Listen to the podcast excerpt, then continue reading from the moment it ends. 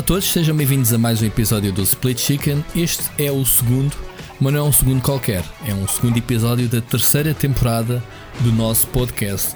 Eu sou o Sancho Pança, também conhecido como Rui Parreira, e comigo tenho meu caro companheiro e uh, combatente de moinhos de vento, o Dom Quixote, também conhecido como Ricardo. Achas que foi boa, boa abertura para ti, Ricardo? Estavas-me a desafiar? Foi sim, senhor. Isto tem, isto tem enquadramento pessoal no, no Twitter. Pronto. O nosso, Logo percebem porquê para quem não viu. O nosso patrão meteu-nos apostos hoje, não é? O nosso, é verdade. A nossa entidade que, que controla ali aquela, aquela conta que eu não sei quem é, ainda estou para descobrir. Ricardo, como é que tu estás, meu amigo? Conta-me coisas. A tua semaninha. Estou porreiro, estou pronto a combater aqui uns moinhos que, que, se calhar não são, não é? Uns gigantes que andam aí de um lado para o outro. Já viste? Uh, eu acho piada, nós vamos depois ver um bocadinho mais à frente, mas é curioso como parece que a indústria se lembra de nós e no dia que nós vamos gravar, normalmente deixa assim umas bombas para, para nós termos o programa mais, Qua, mais recheadinho. Quase passava despercebido, não era? Uma, uma bomba dessas. Tipo. É, sim, um bocado, não, praticamente ninguém, ninguém reparou. Não, não, sentiste assim a internet eh, assim a tremer? Eh, estavas aí a ver o teu pornozinho do dia, não, não sentiste assim um tremelique com a bomba? Não, nem por não. isso. Nem por isso. Aliás, eu disse, eu tinha ido almoçar e quando vi aqui ao computador e de repente o mundo tinha. tinha pois, eu também estava a, pandemia. Eu estava a almoçar, quem me deu a notícia foi o nosso amigo Sirius e olha, já tem aqui um, uma boa cena para falar. É logo, eu não sei o que é que estás a falar, mas estou a almoçar. Então olha aí. Uh, pronto, e, e, já falamos. A Microsoft comprou a Bethesda, né? acho que é a notícia não do dia, nem Sim. da semana, mas se calhar do ano. Uh, mas já lá vamos. Já lá vamos. Já lá vamos. Um, então, mas conta-me lá a tua semana. Tranquilo. Acho que não tem aventuras do Ricardo. Não, não, não há. Não, não, há, não, não, não temos genérico não. hoje. Ei, eu pensei que. Não temos, pá, não. Ou seja, não se passou nada desde a última vez que falámos. Não, tirando, pronto, agora já voltei ao trabalho a 100%. É sério? Um, ok. Sim. Então ganhei-te. Sim. Fiquei mais tempo em casa, vês? E ainda vais ficar, não é? Tu não tens, não tens regresso, regresso em, em vista, não é? Vontade não falta, mas é pá, considerando que, que nós vamos todos transportes públicos, pá, arriscar nesta claro. altura não é boa ideia. Né? Temos, temos visto os números a crescerem. E, e... Mas vocês não têm ideia de quando é que. Quando é que voltam? Se calhar nesta fase não voltam, não é? Que isto ainda está pior. Pois não, não temos, não temos. Epá, sinceramente, tirando algumas apresentações que já começam a surgir, não há muito motivo de, de nós sairmos. Pá, uh, e a minha diretora tem feito essas coisas todas já, exatamente para a gente não, não sair. Um, como ela tem de carro, pronto, é mais fácil para ela também. Mas pá, começa a haver algumas apresentações, até se calhar mais que aquelas que se esperaria nesta altura. Ou seja, o pessoal já não curte o Zoom, pelos vistos, que era a cena mais presencial. Mas não vejo, não vejo para já uh, data de regresso. Não é que eu não tenha vontade em termos de, de estar no, no trabalho, mas não estou com vontade de apanhar os transportes e de sujeitar, pá, não, há, não há necessidade. Enfim. Pois, no, no, meu caso, tenho de admitir que eu, eu gosto muito de trabalhar em casa. Uh, trabalhei muitos anos mesmo e gostei de. Apesar de ter sido forçado e não, não, é nas melhor, não é nas condições ideais, porque quer queiramos, quer não, apesar de eu no mundo normal tu sabes, não é? Que eu tenho, passo algumas horas em casa a trabalhar na, nas minhas coisas. Uh, todo manhã no escritório e depois à tarde venho, venho para casa, mas este tempo de teletrabalho não era, quer dizer, era com a família toda a mistura, não é? portanto não era o cenário, o cenário ideal. A realidade é que voltar para o escritório, não sei se tu sentes isso ou não, mas ainda no outro estava aqui a desabafar com a Ana, é que por muito que eu gosto de teletrabalho e gosto, um, uma coisa que comecei a sentir estranha no, nos últimos dois meses era sentir um bocado sentir a casa de forma um bocado opressiva que é uma coisa eu gosto muito de estar em casa outra coisa é tu estares fechado em casa uhum. praticamente seis meses ou seja a coisa já começava a ser um bocado angustiante e ir ao escritório Epá, é uma mudança de, de, de, de ares espero que não infectados, não é? mas é uma mudança de ares, pelo menos. Sim, também tens um bom ambiente, também precisas um bocadinho disso, não é? Pá, é um bocado Sim, diferente. E epá, pronto, eu também não ando muito do carro até ao, ao, ao escritório, ao prédio. Vou de escadas, vou e venho. Irrita-me um bocado cruzar-me com pessoas nas escadas do, do, do prédio do meu escritório. Uh, malta que não usa máscara, há muita gente. Ah, okay. que okay. não usam máscara. Bufa para cima deles. Irrita-me. Pode ser que eles percebam. Pegas e desvias a tua máscara e mandas um buff. Assim, olha, estás a ver? Tivesses máscara. Pronto. E metes a tua rapidamente, faz... que é para o gajo não, não te responder. Ou mandas, Epá, mandas e... num gafanhoto, assim, uma cena assim. é daquelas coisas que me faz mesmo muita confusão, mas uh, pá, é, assim. é, é, isso. Aliás, e a realidade é que, como tu dizias, os números estão a aumentar eh, e não vai haver mais confinamento como existiu, não é? Agora a malta vai ter que se portar bem. A realidade é que não há é normal que as pessoas estejam frustradas com tudo isto. Ou seja, são muitos meses, se, a pressão é. Se agora for ficar pior que, aos primeiros meses que se lixe, temos que ir trabalhar? Sim. É?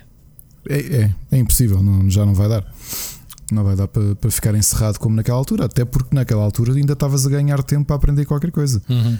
Tu se vires, tu continuas com muitos números, mas já não morre tanta gente porque o, o felizmente a medicina aprendeu a a tratar ou a impedir que a maior parte dos casos eh, caíssem em morte. O pessoal agora vai trabalhar, apanha, vai curar a gripe, neste caso gripe Covid, e siga para o trabalho outra vez. Feliz. E agora tenho notado, já senti isso no meu escritório, é uma coisa que eu acho que toda a gente devia ter esse hábito, e a realidade é que nenhum de nós tem esse, tinha esse hábito, que é tu sentiste um bocado adoentado e ias trabalhar na mesma. Acho que toda a gente fazia isso, eu próprio fiz isso.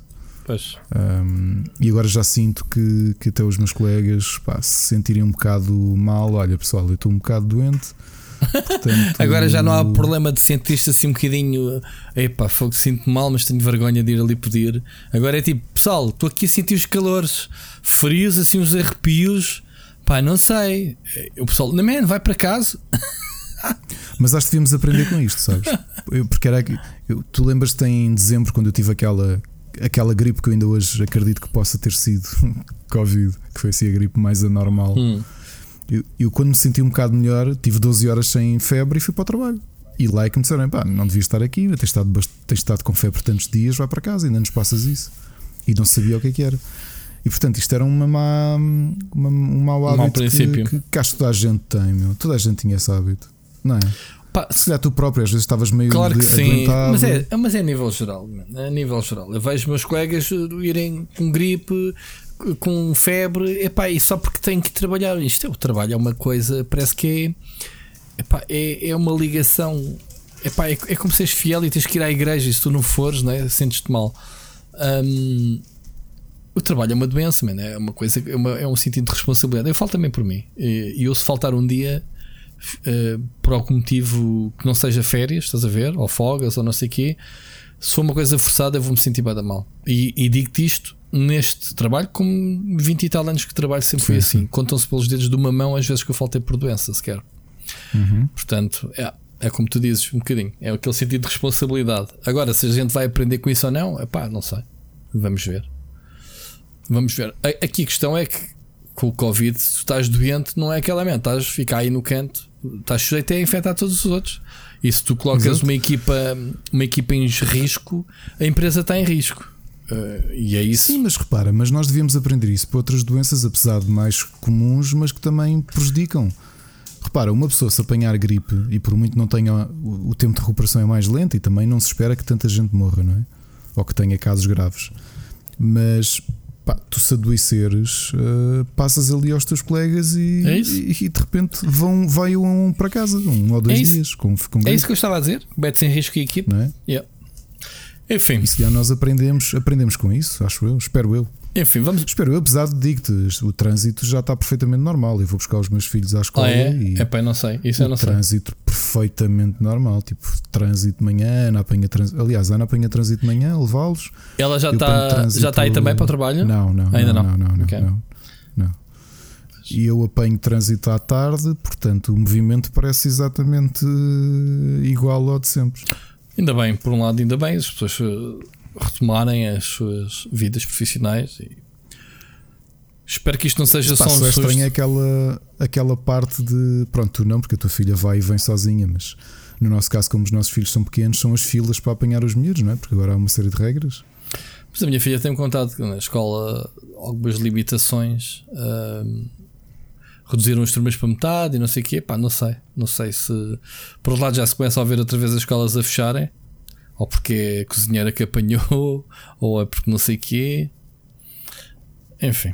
Olha, vamos, vamos avançar que temos coisas muito interessantes para falar hoje. Não, não vale a pena estarmos a bater no, no ceguinho. É sempre bom falarmos um bocadinho da, nossa realidade né, do, do Covid, mas não vale a pena. Já sabemos que mais cedo ou mais tarde isto vai, vai instalar outra vez e logo se vê.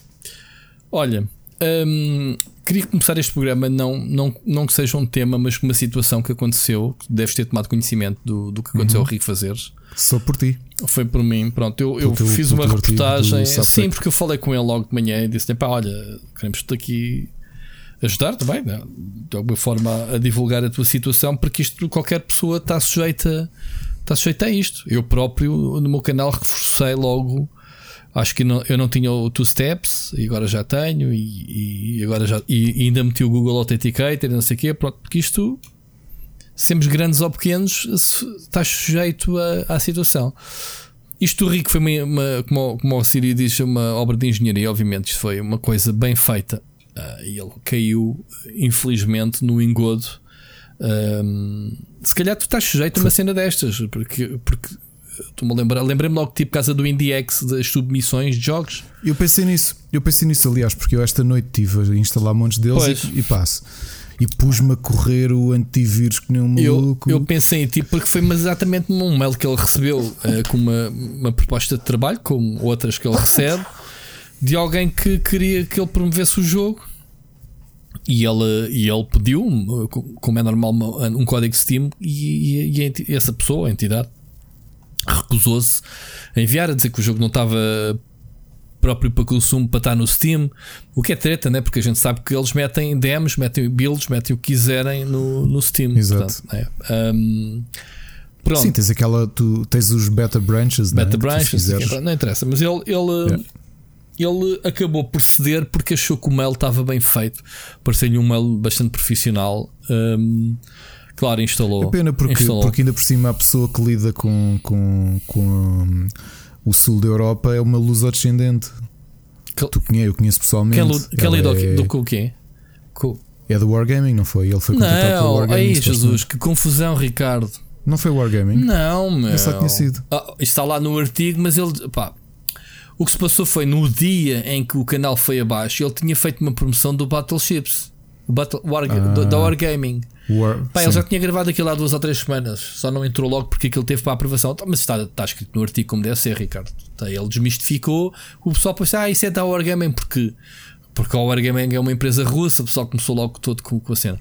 Man, eu tive o meu colega Jorge, eu já disse, eu tenho um amigo meu que está em Paris a trabalhar para a Wargaming. É uma empresa séria, meu. Sim, sim, sim, sim. sim, Pá, eu conheço, okay. conheço, aliás, eu estive com eles, eles estiveram cá e tudo.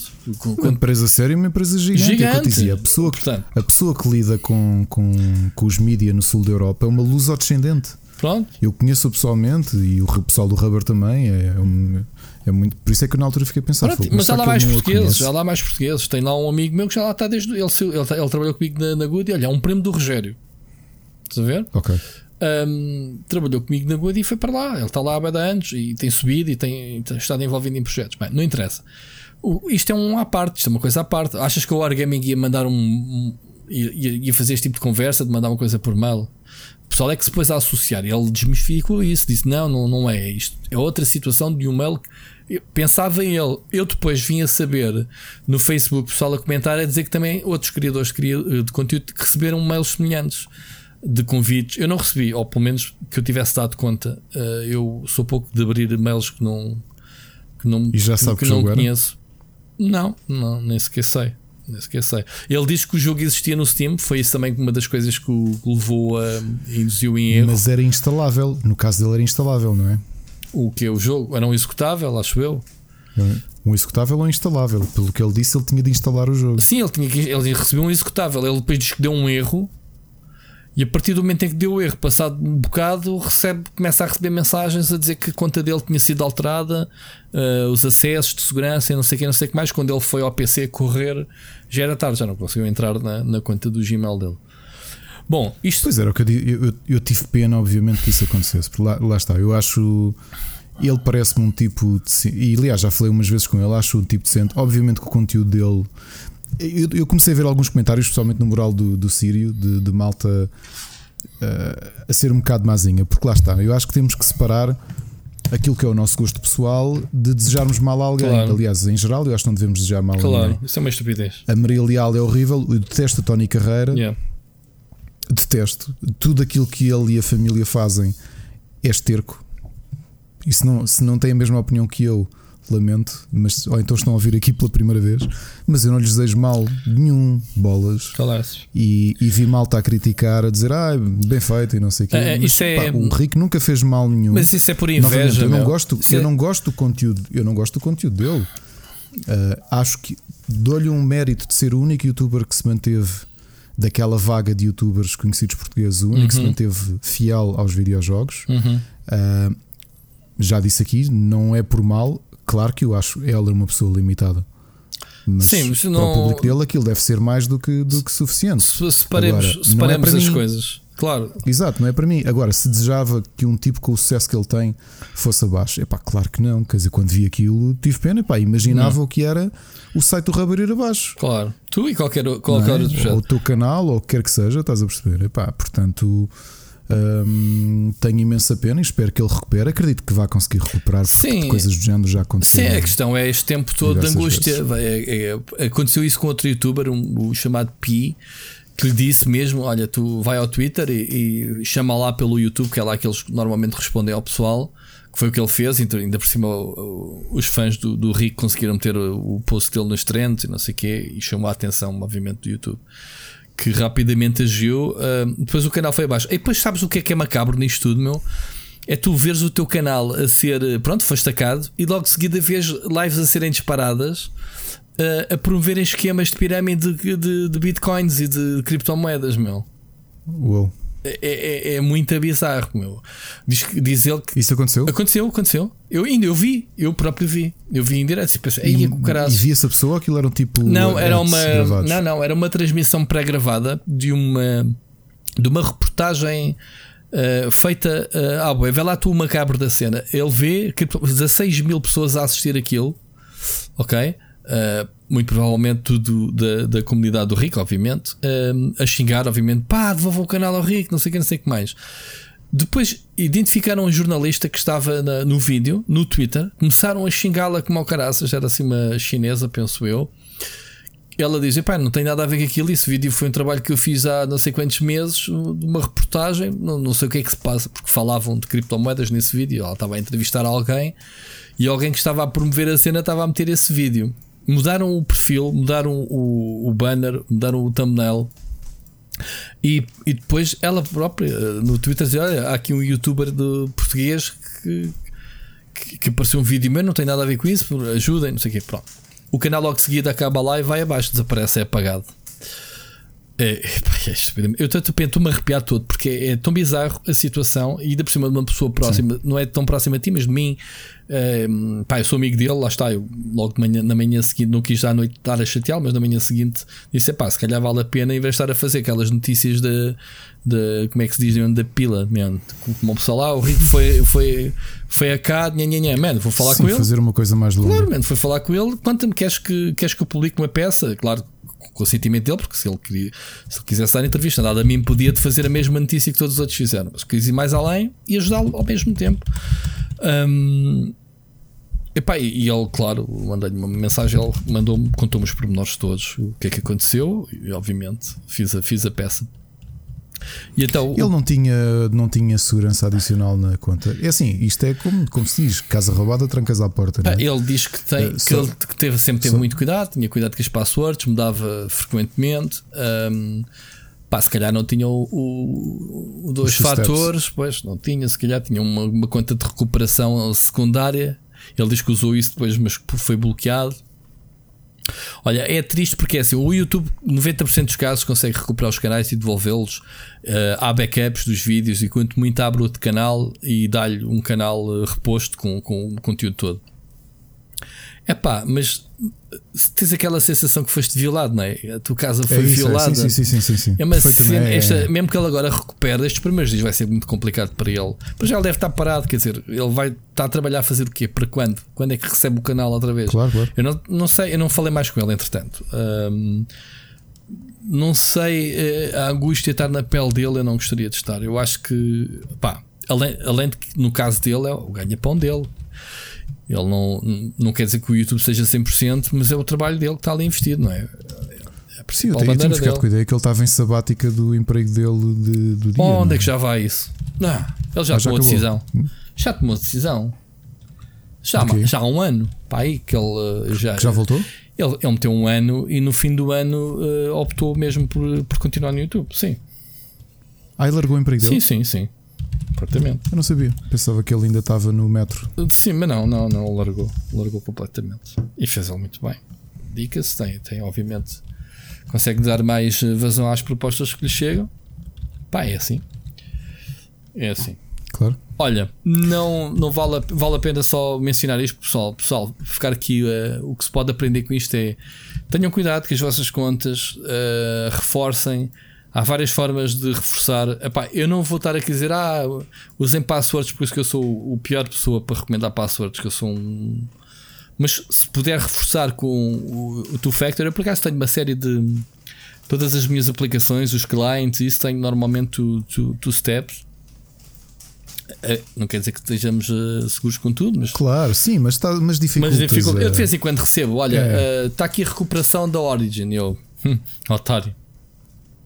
Deixa-te andar. E o do Ubisoft tive isso durante um tempo. Do Ubisoft, no, sim. Ah, no... Ubisoft, antes de ter proteção, acaram uma conta e, e bloquearam o Rainbow Six Siege. Jogaram até se fartarem, até bloquear aquilo. E fizeram a mesma coisa com o Steam, aqui há uns anos atrás. Ainda não havia nada destas proteções, nem o Steam Card, nem nada. Eu tenho o, o que é uma vergonha, tenho o, o CSGO bloqueado. Eu que nunca joguei, ou, ou das poucas vezes que joguei, tenho, tenho outra vez, mas tenho a minha primeira cópia do CSGO bloqueado com não sei quantas dezenas de horas também. Com o vácuo, ou como é que se chama aquilo? Sim, sim, VAT. VAT. Uh, tenho aquilo VAT, VAT. e o pessoal todo entra lá e diz: Ah, estás com VAT no CS. E, ah, como se eu fosse um grande bateiro. eu, bateiro no CSGO, batu. Olha, eu tenho alguns cuidados. Uh, o único que eu vi que andavam aqui a martelar a ver se conseguiam uh, entrar foi o. Um, foi mesmo o, o Uplay. Agora até estou a abri-lo só porque me lembrei disso. Depois decidi pôr o. Já tinha o Authenticator e mesmo assim havia aqui em Malta no, uhum. no Natal uhum. a martelar, a tentar entrar. Mas eu, regra geral, tenho, tenho two steps para praticamente tudo. Um, Sim, pá, acho que. Eu, eu, sou muito paranoico, como tu sabes. As, né? as cenas que e, funcionam aliás, melhor são os authenticators. É aquelas. O Twitch Prime. O Twitch tem, o, Blizzard, por, por SMS. Por SMS, yeah. tem, tem isso tudo. Eu, eu tenho praticamente tudo. Mas, por exemplo, uma coisa. Uh, há uns anos o Mota disse-me que tinha feito uma espécie de. deixou um documento com as contas dele para os filhos e para. na altura, para, para a ex-mulher, um, a explicar como é que ele recuperava, como é que recuperavam a conta dele de Steam e não sei o uhum. quê, porque havia ali muito dinheiro investido. Uhum. E eu acho que te contei isto o ano passado, quando via, fui a Vagos, como fui. Foi o primeiro ano que eu não fui com a Ana, a Ana ficou cá com os miúdos. Epá, eu, eu escrevi um documento e dei à Ana com como recuperar e como aceder a todas as minhas contas de videojogos. Uhum. Uh, Steam, Nintendo, PlayStation, minha conta de e-mail, tudo. Uh, ou seja, o processo step by step, como fazer com tudo. Um, que é uma cena que parece um bocado macabra, não é? Claro que sim, claro. Parece macabro explicado assim, mas a realidade é que, como eu fiz uma série de, de, de medidas de proteção, que novamente é o que tu dizes, não te garante que não te garante nada, não é? Mas pelo menos estás a dificultar o claro. estás a dificultar a vida a quem anda a tentar Claro que sim. A quem anda a tentar lixar-te. Uh, claro que sim. E neste caso epá, é isso. E, e, realmente o meu conselho, novamente, eu não sou exemplo para ninguém porque eu sou mesmo muito, muito paranoico com tudo, não é? Na vida, na vida, mesmo no que não é digital, eu sou muito paranoico. Um, e no digital também sou muito paranoico. Estavas a lembrar de mim por causa do IndieX e eu próprio estava a lembrar disso por causa do caso do Rick. Como tinha ali muitas builds para abrir, pá, eu cada uma que abria era correr o, o, o antivírus no fecheiro de compactação. Depois de descompactar, corria as aplicações todas com antivírus, estás a ver? Uhum. Mas nenhuma daqueles, nenhum daqueles jogos era para instalar. Normalmente estas builds que tu tens de demo são executáveis, mas são de Unity ou de de Unreal, estás a perceber? Certo, não, certo, certo. não te pede para instalar nada, ainda que obviamente eu não carrego em, em executáveis uh, numa altura, numa fase normal, né? num dia normal. Mas pronto, é, é isso. Olha, espero que o Rick recupere, recupere a conta dele. Acho que era mais do que, mais do que merecido. Claro. mesmo. Enfim, fica aqui um grande, grande abraço para ele. Olha, vamos para, para, então para a bomba. Não sei se, se já, já estás. Já está tudo preparado aí. a bomba que falámos há bocado. A Microsoft comprou então a ZeniMax uh, da Bethesda. Tu estavas à espera que isto acontecesse. Temos tido tantos, não, tantos não. Um, rumores, não é? Já se falava no outro dia, por exemplo, que a Microsoft queria comprar outra vez a Bungie. Uh, agora que eles são todos independentes e todos, todos fashion com, com o seu grande Destiny. Um, mas é, isto é uma empresa demasiado grande para se comprar assim e dizer: olha, malta, compramos, compramos a ZeniMax.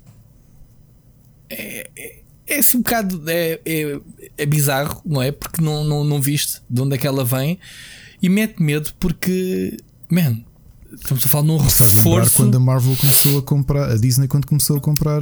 Não é? Não é? Eu fiz um blog ao bocado no, no, no, fim do dia a falar sobre um bocadinho. Epá, eu falei, eh, dei o exemplo da indústria de música e de cinema. Isto de se andarem a comprar uns aos outros os tubarões e acabas por ter aqui meia dúzia de players, meia dúzia de labels, não é? Gigantes. Sim. E de estúdios grandes de cinema, não é? Depois lá dentro tens os subestúdios, os subestúdios, os estúdios, não é? é? Mas é um bocadinho assim.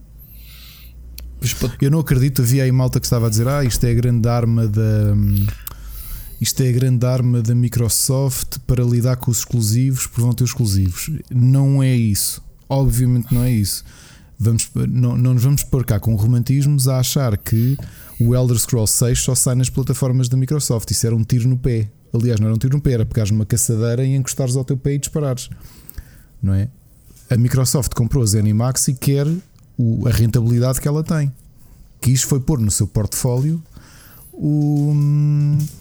Quis, quis pôr no seu portfólio o, o, o valor, não é? Do. do tu, o valor tu, que aqui havia. Mas tu achas que isto não, não, não vai haver exclusivos? Não, estes jogos continuam a ser todos multiplataforma? Sim. Não achas que isso é um, é um bocadinho Sim. anti. sei lá. anti-console, anti-marca, digamos assim. Tu, tu compras, mas continuas a dar à, tu, à tua rival as coisas. Então, porque é que investiste? Não te ser mais barato comprar uns exclusivos temporários ou uma coisa assim? E... Ainda há pouco estava a ver. O Calvin tinha feito retweet de um tweet que tem para aí 10 minutos. Uhum do John Schreier da, da Bloomberg, o, Sim, o analista. O, o, o, jornalista de videojogos da Bloomberg, que dizia: A parte curiosa no meio disto tudo, eu tinha-me passado ao lado. A explicação para isto, ele diz: o objetivo da Microsoft não é estar a lutar com exclusivos com a PlayStation, de todo. Aquilo que a, a Microsoft quer, que era o que estava ali subentendido no meio do, dos blog posts e dos press release da Microsoft, eu acho que ninguém ligou porque estava tão entusiasmada com esta história da ZeniMax que depois não leu o resto, é que neste ano, uh, nos últimos meses, a Microsoft passou de ter 10 milhões de subscrições do Xbox Game Pass para 15 milhões. Tu vês o salto que foi. Já Olha, viste? Ricardo, vais ter que repetir essa frase. Não consigo apanhar. Tiveste aí um trave. Desculpa-me. Ok. Deixa-me lá ver se estou a gravar, nem estou a ver isso. Não, não, repete, repete. Eu, o, o, Discord fez aqui um, um, buraco. Ah, aqui uma, uma Discord disse. Hum. Uh, Estava-te a dizer. O, um, os números que ele aqui apontava que a malta passou completamente ao lado, no meio deste entusiasmo todo, que ficou tudo, como tu dizes, isto foi a bomba do ano, não é? Uhum. Tu nem notas, estás tão, olha, nós começámos aqui por falar da compra das Animax. O que ele diz é: isto não é para, isto não é para bater na PlayStation. Não, eu, o valor é diferente. Eu, é que estamos a falar que eles ali no meio anunciam que salt, nos últimos meses saltaram de 10 milhões de subscrições Sim. do Xbox Game Pass para 15 milhões. Não passou. Eu, eu até meti essa nota aí, não me passou ao lado. Tu meteste? Não, fui eu que escrevi isto. Ah, não foi. Ah, então desculpa. Eu falei isso no meu, no meu, no meu, okay. no meu blog. Pronto. Porquê? Porque o objetivo, o objetivo corporativo da, da Microsoft é quadriplicar o número de Xbox Game Passes. Sim, sim, mas okay. ouve, isso, é mais um argumento. Isso claramente, claramente que é para inserir catálogo no. no isso daí também não, não pareceu-me óbvio, ok? Mas é assim: o que não me parece óbvio é estes, todos estes jogos que estão em produção há de continuar multiplataformas, não é? De repente, malta, vão ter que comprar uma Xbox para jogar Fallout 4. Não, ok. Claro não. não. é porque se fores olhar para exemplos não. atrás, por, por, exemplo, e dá agora ser o Wasteland 3 de, da Exile, e é um jogo, e, e o estúdio já foi comprado para aí há um ano e tal, e saiu com acordo com a sua editora uh, inicial. Sim com todos os compromissos Ui, assumidos. Não, é por isso. não, não, mas espera, isto, isto é, é, a fase de transição. É a fase de transição. O Minecraft, que já foi comprado há quase 10 anos, saiu para a PlayStation 4 e para a Switch, agora o novo, o Minecraft sim. Dungeon. Minecraft Dungeon, sim, sim. Pronto, daí eu também achar que poderá haver aqui essa, essa situação. Ah, não faz muito sentido, é sei lá, uh, um, o Doom 3, não estou a dizer este novo Doom, o, que vai ser agora, uh, mas um Doom próximo Doom 3, digamos assim, não ser exclusivo do PC e Xbox. Quer dizer, eles, eles têm que garantir algum exclusivo, não digo exclusivo Xbox, mas PC e Xbox. Achas que vão lançar também para a PlayStation 4 Podem... futuramente? Consideras? Okay. Achas? Okay. Mas, mas qual? Qual é que tu achas? Futuros que... projetos destes estúdios todos? Acho que sim. Achas Acho que, que vão, vão, vão porque, epá, porque é uma questão de, de, Se calhar podem fazer uma time, time exclusive de duas semanas, um mês, mas vai sair garantidamente. Porque é muito. Epá, tu tá, é, nós já tínhamos falado aqui. É tu, imagina no caso da PS4, é tu estás a ostracizar, neste momento era estares a ostracizar 110 milhões de, de potenciais compradores. Tu não queres fazer isso. Oh, oh, tu queres é oh, é justificar as pessoas e fidelizá-las oh, ao, ao, teu serviço e assumir, assumir de uma vez o Xbox Game Pass como o definitivo Netflix dos videojogos, Pronto. que é aquilo que o Stadia queria fazer e não é. Isso andamos aqui a bater, a bater há que tempos nesse assunto, tens razão. Eu também acho que sim. Eles querem fazer o hum. Netflix. Aqui a questão, a questão é se a Microsoft, como tu dizes, é, é tão fixe para a concorrência então porquê é que não pegamos nos exclusivos Gears of War e Halos e não metemos na PlayStation 4? Achas que a Sony se ia recusar? Dizer, é pá, isso aqui não entra. Não é? E aí vendiam mais. Vendiam jogos para caraças. É, é, é, aquele momento histórico de já era. Oh.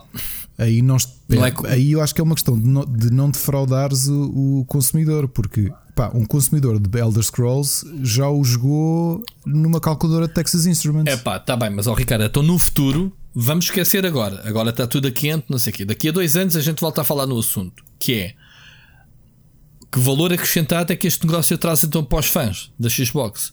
Só jogos que eles até já jogaram no Game Pass e futuros para o Game Pass. Ou seja, se tu vais poder jogá-los na PlayStation 5, como é que tu conversas jogadores da PlayStation 5 para o Game Pass? Como é que tu vais dizer ao gajo que tem PlayStation 5 que diga: Olha, temos aqui o, o próximo Elder Scrolls tu vais poder jogar na tua PlayStation 5, mas anda cá a jogar antes no PC, que é mais fixe, ou na Xbox.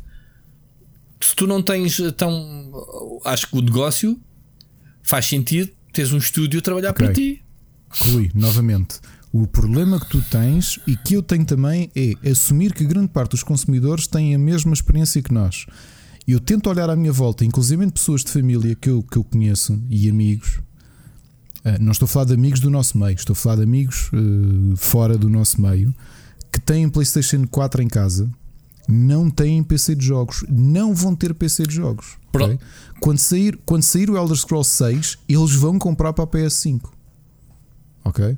Também, Ricardo, mas, é, seja, mas é por isso é, que, é que por isso é que a Microsoft continua em vez de desistir de uma vez por todas das consolas, exatamente para olhar para o teu primo que, que, não joga PC, é que eles têm as duas consolas novas. Tem uma, uma baratuxa para quem não quer gastar dinheiro e tem uma uh, topo de gama para quem quer a experiência definitiva de uma consola. Sim, só que estás a falar de, um, de uma comunidade que está habituada a comprar PlayStation, que tem razões para comprar PlayStation e que vai comprar PlayStation 5 na mesma. E que Obviamente que a Microsoft, do ponto de vista de interesse corporativo, não vai olhar para eles e dizer assim: agora não vos vou vender o Deathloop, nem o Elder Scrolls 5, já, nem o Fallout, não mas isso quê. já compromissos assumidos. Mesmo os futuros, olha, o Elder Scrolls 7 vai sair para as consoles da PlayStation também.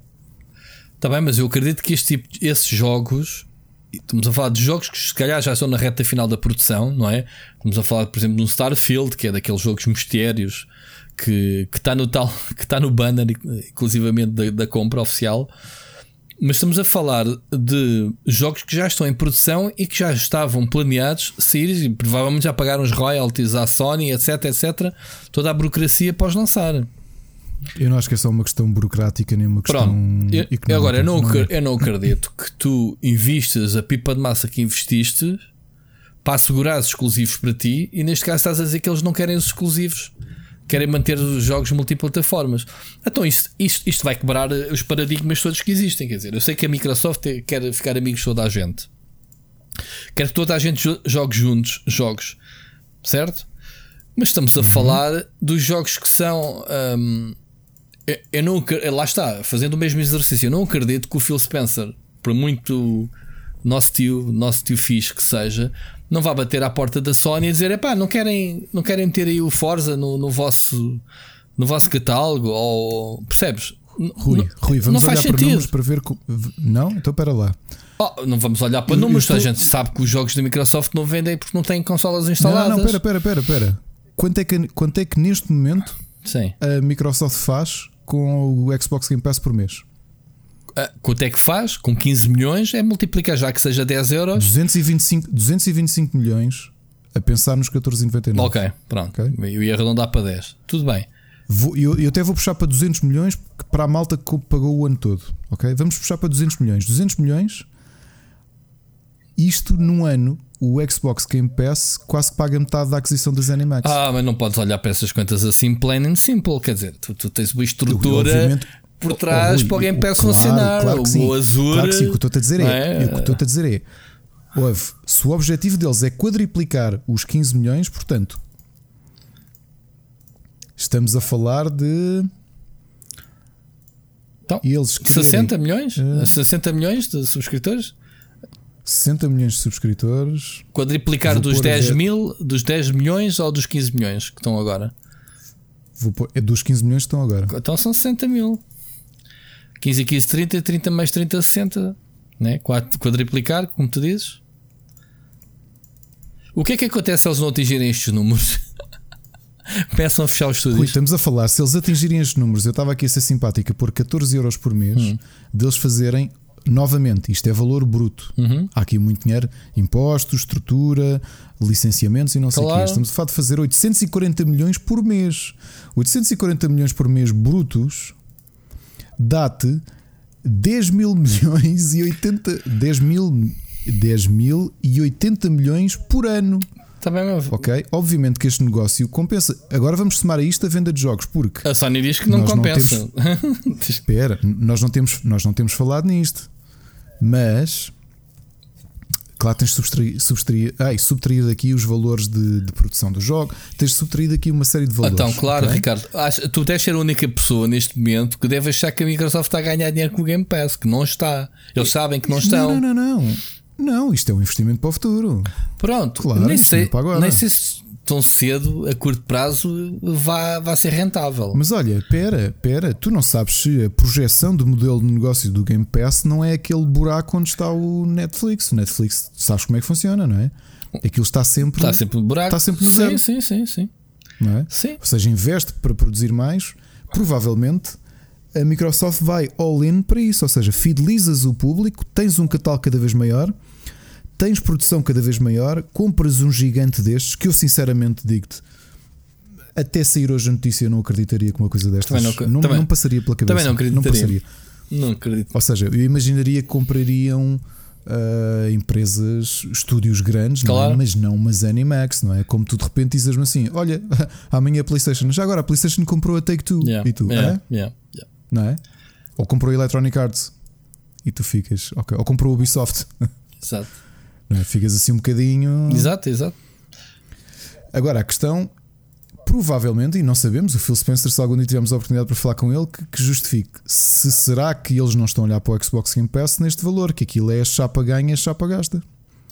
Epá, e o objetivo é aumentar progressivamente mas o número eu, de, de pessoas. Eu vou deixar aqui esta pergunta aos nossos oh, ouvintes. Rui, só outra coisa, não te esqueças. Hum. Netflix investe, mas tirando a subscrição, eles não têm forma de rentabilizar economicamente cada jogo a Xbox continua a rentabilizar fora do Xbox Game Pass, porque há gente que não tem, há gente noutras plataformas que tu ainda há bocado disseste isso. O, Minecraft Dungeons saiu para PS4 e para Switch. Ou seja, há pessoas que não têm, obviamente, o Xbox Game Pass e compraram para as outras plataformas. Oh, hum. Portanto, há sempre dinheiro a ganhar. Mas aí, se calhar, há outras explicações, Ricardo, porque tens uma fidelização muito grande de um jogo que é direcionado a, a crianças, um, muito fidelizado. Ou seja, imagina desde sempre houve Minecraft na, na, na PlayStation 4 e, e, tu és um miúdo que sempre tiveste PlayStation 4 com os teus pais, whatever. E de repente vês que não podes jogar Minecraft Dungeons e os teus amigos estão a jogar na, na, na Xbox, percebes? Aí já, já é a Microsoft, se calhar, a colocar-se na pele do público mais jovem e, e, que sempre recebeu Minecraft e não quis fugir à, à regra. Mas estamos a falar de jogos AAAs para mim, em termos. Uh, isto, isto, se calhar são paradigmas novos, a gente está sempre a aprender. Não me faz sentido, uh, analisando a indústria nos últimos, uh, sei lá, de 30 ou 40 anos, ou vá lá 20 ou 30, que a gente esteja mais atento aos movimentos dos bastidores. Pá, eu nunca vi nenhuma empresa a comprar outra empresa para colocá-la disponível aos seus rivais. As empresas compram-se exatamente para garantir que só trabalhem para eles. Repara, a Bethesda ah, comprou a ID Software, certo? Uhum. Aqui há uns anos atrás. Qual foi a primeira coisa Sim, que eles fizeram? Missão é uma comparação estranha. Não, não, não, não, não, não. Vou dar o, é só para tu perceberes. A Bethesda comprou a ID Software. O que, qual foi a primeira coisa que fez, Ricardo? Lembras-te? Não sabes? Não, não, não estás, não, não, não, não, não estás para aí virado, não, não, não sabes onde é que eu quero chegar. Disseram assim: Meus senhores, o vosso motor gráfico deixa de competir com o Unreal em termos de licenciamento, é só para uso interno. Nunca mais ninguém usou o motor da, da ID Software, que era dos mais uhum. usados da indústria, a par do Unreal. Lembras-te disso? Sim, sim. Nunca mais. Ou seja, fizeram uma aquisição, compraram um grande estúdio, compraram um grande fornecedor de tecnologia e meteram tudo para dentro. Não sai cá mais para fora, é para os nossos jogos o vosso motor. E podiam continuar a ganhar dinheiro como a Epic ganha fatura com o Unreal até dizer chega. O que me leva claro. a outro ponto. A Microsoft comprou tecnologia. Er, claro, her, herdou o motor. Então, aí, aí, essa pergunta lancei eu no meu blog à tarde, que é a Microsoft com o motor gráfico da ID Tech 5 ID Tech 5, o ID Tech, acho que vai na sexta geração agora com estes últimos Dooms, o que é que vai fazer ao motor? Vai alimentá-los, obviamente, alimentar o seu portfólio de estúdios com: olha, temos aqui tecnologia nova, malta, bora explorar isto. Ou vai continuar a, ou vai voltar atrás e começar a licenciar para fora e obter uns trocos e ir, ir para cima da Epic uh, competir com o Unreal? Qual é a tua opinião agora sobre isso? Aí já eu te dou a razão. É pá, se calhar faz Não, sentido aí... licenciar tecnologia, que são coisas diferentes. Uh, vai depender da análise de mercado que eles vão fazer e de quão conseguem bater de frente com, com, com a utilização do Unreal. Portanto, ah, agora aí já é... metes reticências. Quer dizer, os jogos pode-se meter à brava na PlayStation 5, mas o, a tecnologia, o motor, pera. Mas estás a ver, isto foi o que a Bethesda fez anulou a concorrência, anulou. Claro. Não vais vender. Isto é para nós. Não, mas aqui porque eu, aqui porque eu tenho essa dúvida, porque não, não, primeiro não pensei ainda sobre isto. Tinha pensado sobre a questão dos títulos, não pensei sobre a questão pois, do. Pois, foi logo das coisas que me lembro. É tipo, ah, eles compraram tecnologia. Não sei, porque aí, aí eu tenho mais dificuldades em fazer as contas, porque não consigo fazer, não, não, não tenho dado suficiente para fazer não, não, contas. Não, é uma questão de contas, é uma questão de pensar eles agora têm mais ingredientes, têm mais malta nova. Epá, eles aumentaram de 15 para 23 estúdios. Portanto, à partida são uhum. 8 estúdios internos que, que a Bethesda tinha. A própria Bethesda, né? a ID Software, a, a Arcane, a Fogo, a, a, a, Machine. Como é que é? Machine Gun Games ou Machine Games? Machine Games. Do Wolfenstein, uh, do Evil Within, do Tango Softworks. Tango Gameworks. Tango Gameworks. Gameworks uh, sei lá. Roundhouse. Roundhouse e Alpha Dog. Suez, é? mano. Estúdios. Um, agora vamos ver, vamos ver. Estou curioso agora. Levantaste aqui algo que me deixou assim um bocadinho surpreendido. Esse teu pensamento nunca me ocorreria. Não sei. Não sei. Tu dizes que viste isso também num, num analista que da Bloomberg, ainda por cima. O analista do que, Bloomberg que... era essa análise que estava a fazer, que é para ele, este investimento justifica-se pela, pela, pelos objetivos internos que a Microsoft tem, por causa destes bons resultados que tiveram nos últimos meses. Epá, é, mas, é assim. Oh, Ricardo, manter os jogos na PlayStation 4 não era mais fácil fazer uma da Epic que está todas as semanas, todas as semanas a pagar balúrdios. Sabes que jogo é jogo é que ofereceram esta semana? Ainda não fui lá, agora que falaste nisso, tem de ver. Man, Qual é que o foi? Football Manager 2020. Ah, pois foi, pois foi. Essa cena, a base de. Epá, outro dia vi os números, até me passei. No dia seguinte de ter o jogo de Borla, disparou o número de utilizadores ativos, que foi uma coisa bruta. Ouve, tu pensas que isso é de Borla? Que a Epic não está a pagar? Claro tá, que não. não sairia mais fácil à Microsoft fazer o que a Epic está a fazer e trazer os jogos para o Game Pass sem estar a comprar ninguém? E garantir, epá, nem que sejam coisas temporárias, que é como tudo. Um ano, Rui, dois vou anos. falar aqui duas coisas. Percebes? ok? Tu falaste da questão da tecnologia e vou-te falar de outra coisa, das marcas. Numa fase em que tu sabes que estás a ter cada vez mais interesse multimédia de aproveitamento das marcas, nomeadamente utilização para séries, utilização para cinema, Uhum. quem sabe se a Microsoft não quer aproveitar não só Ah, os, os- o, o- o poder que já tem, mas no futuro de garantir para si mesmo. Oh. Pá, tem um Elder Scrolls, tem Oh, um Dishonored, Ricardo, tem um Fallout, Ricardo, tem um Wolfenstein. Ricardo, há quantos anos é que andamos a ouvir falar na série televisiva do Halo? Eles nem sequer que a prata da casa conseguem se orientar e achas que é agora com coisas Olha novas. Não é? Então, a série do Vamos ver. Que era o Steven, que era, o- era o Steven Spielberg ou o Peter Jackson? Era o Peter Jackson. Era o Peter Jackson que Man, queria. cá, vamos fazer o a série do Halo. Epá, ainda lançaram aquelas Olha. net series, ou como é que se chama aquilo? Estava-vos a dizer, o Jason Schreier do, do Bloomberg, o artigo é mesmo esse, uh, está no Bloomberg e é o que ele diz. O título é Microsoft Bethesda, Bethesda Acquisition Paves Way for Netflix of Gaming. Ah, mas, isso, oh, É- mas isso é tipo no shit, son. É tipo, achas que era o quê? Isso é óbvio. Eles já, e estas aquisições todas destes últimos 15 estúdios que a Microsoft comprou é para quê? Hã? Não é para o Game Pass. A gente já não sabia disso. A gente já não sabe que o Game Pass tem sido enriquecido eh, mês após mês, semana após semana. Sabemos isso. Isso, isso, isso daí. Por exemplo, há aqui malta no, no Twitter do Jason Schreier uh, a perguntar. Acho que espero que se diga Schre- Schreier ou Schreier, whatever. Vitor Há Alexandre. aqui malta a dizer por, Vi- porquê. Vitor, exato, Vitor Alexandre. Um, Espera, isso, é- isso não é o Vitor do, do. Ah, coitado. Sim, mas não, não me ocorreu. Mas é o nosso nome ali. Vitor, nosso- se, se tu ouves isto, já agora, se tu ouves isto, um grande abraço. Grande abraço. Há anos que eu não Gosto te muito vejo, de ti também. yeah. Isto foi um momento giro agora. Mas olha, Há mas, a mas perguntar lembras-te do Kif, Kif, Kif, Kif, do Gentunes? Te lembras dele? Siga, O Jeff Keighley. Jeff, Keighley. Ah, Já não precisamos de inventar um nome para ele. Há aqui malta que pergunta que perguntava ao- Jason da, Bloomberg Hum. porque é que a Sony não adota, adota o mesmo modelo. E nós já falámos sobre Mas isso porque não precisam. Não, não precisam. A Sony diz que, que nunca na vida, com, com os bilhões e milhões que cada produção da Sony custa a fazer, nunca Exato, iriam ser conseguiam- rentáveis. Sim, Claro. já, eles já disseram isso. Claro.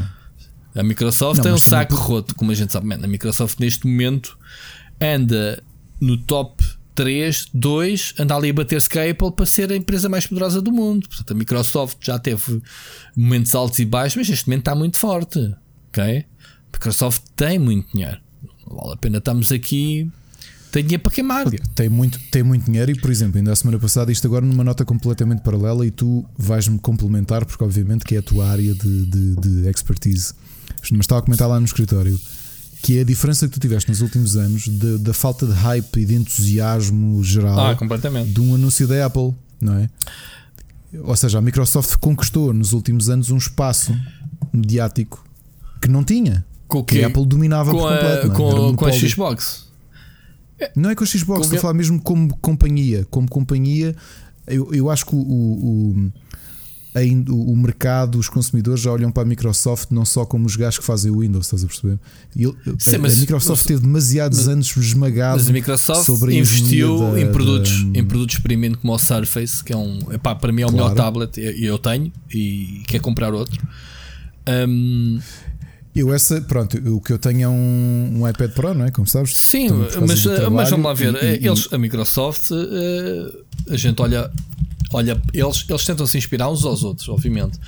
Mas a Microsoft tem feito muita coisa. eh, boas, eh, boas investimentos. Pá, por exemplo, esta cena do. A cena do, deles não se fecharem na concha deles foi a melhor coisa que eles fizeram. Por exemplo, eles, eles chegaram sim. à conclusão que o Internet Explorer deles é uma porcaria. Sempre foi. Depois inventaram uma cena chamada Edge. Edge. Pronto, uhum. que também é uma porcaria. O que é que eles disseram? Man, qual é o melhor sistema operativo? Não é o, o melhor browser, não é o da Google.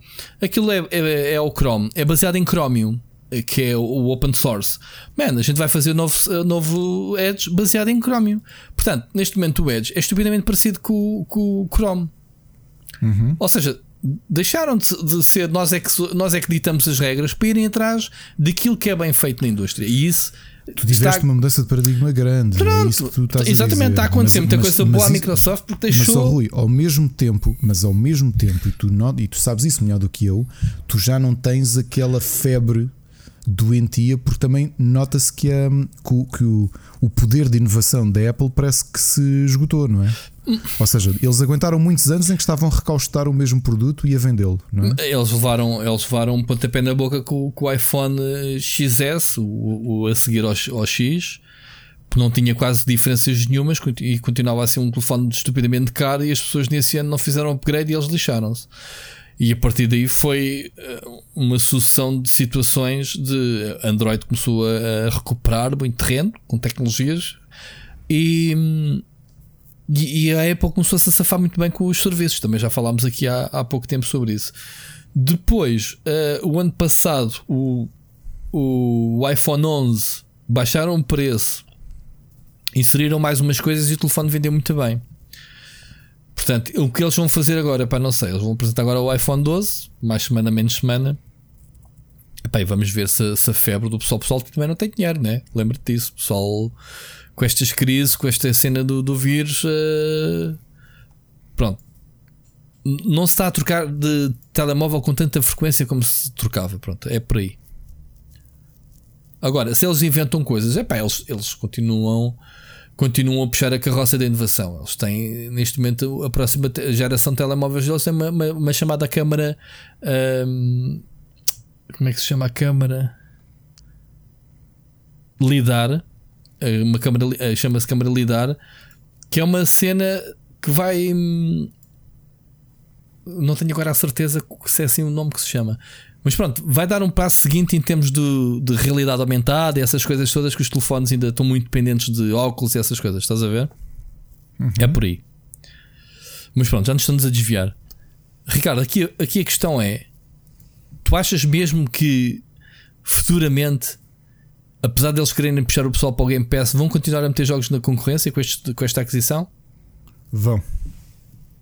Vão, garantidamente. Pronto.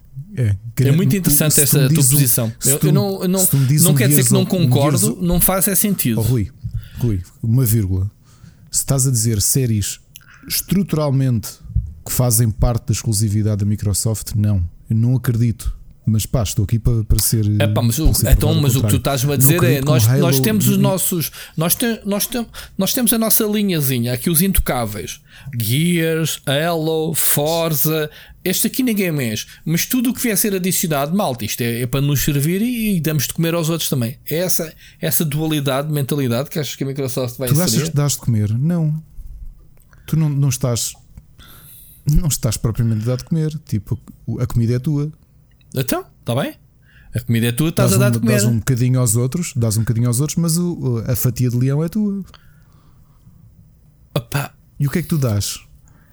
Não sei, é Ricardo. não, se, se... sabes, isto, essa para mim, eu nunca esperaria ouvir essa posição porque nunca fez sentido em nada da indústria. Nenhuma indústria faz sentido Estás a perceber o que eu estou a dizer? Um paralelismo, estou a tentar encontrar um paralelismo para.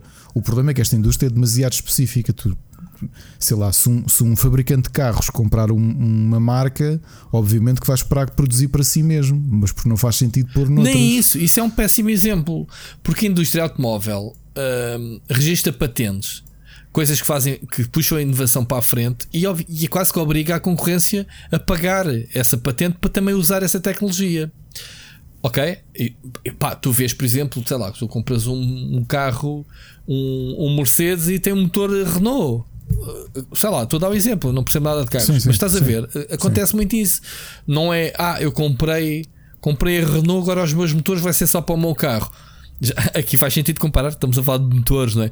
Não, mano, eu quero que aquele motor, aquela tecnologia seja vendida ao máximo de carros que possam existir no mundo. Tomara eu que todos os meus carros do mundo tenham o meu motor. Estás a ver? Aí é um mau exemplo por causa disso. Um...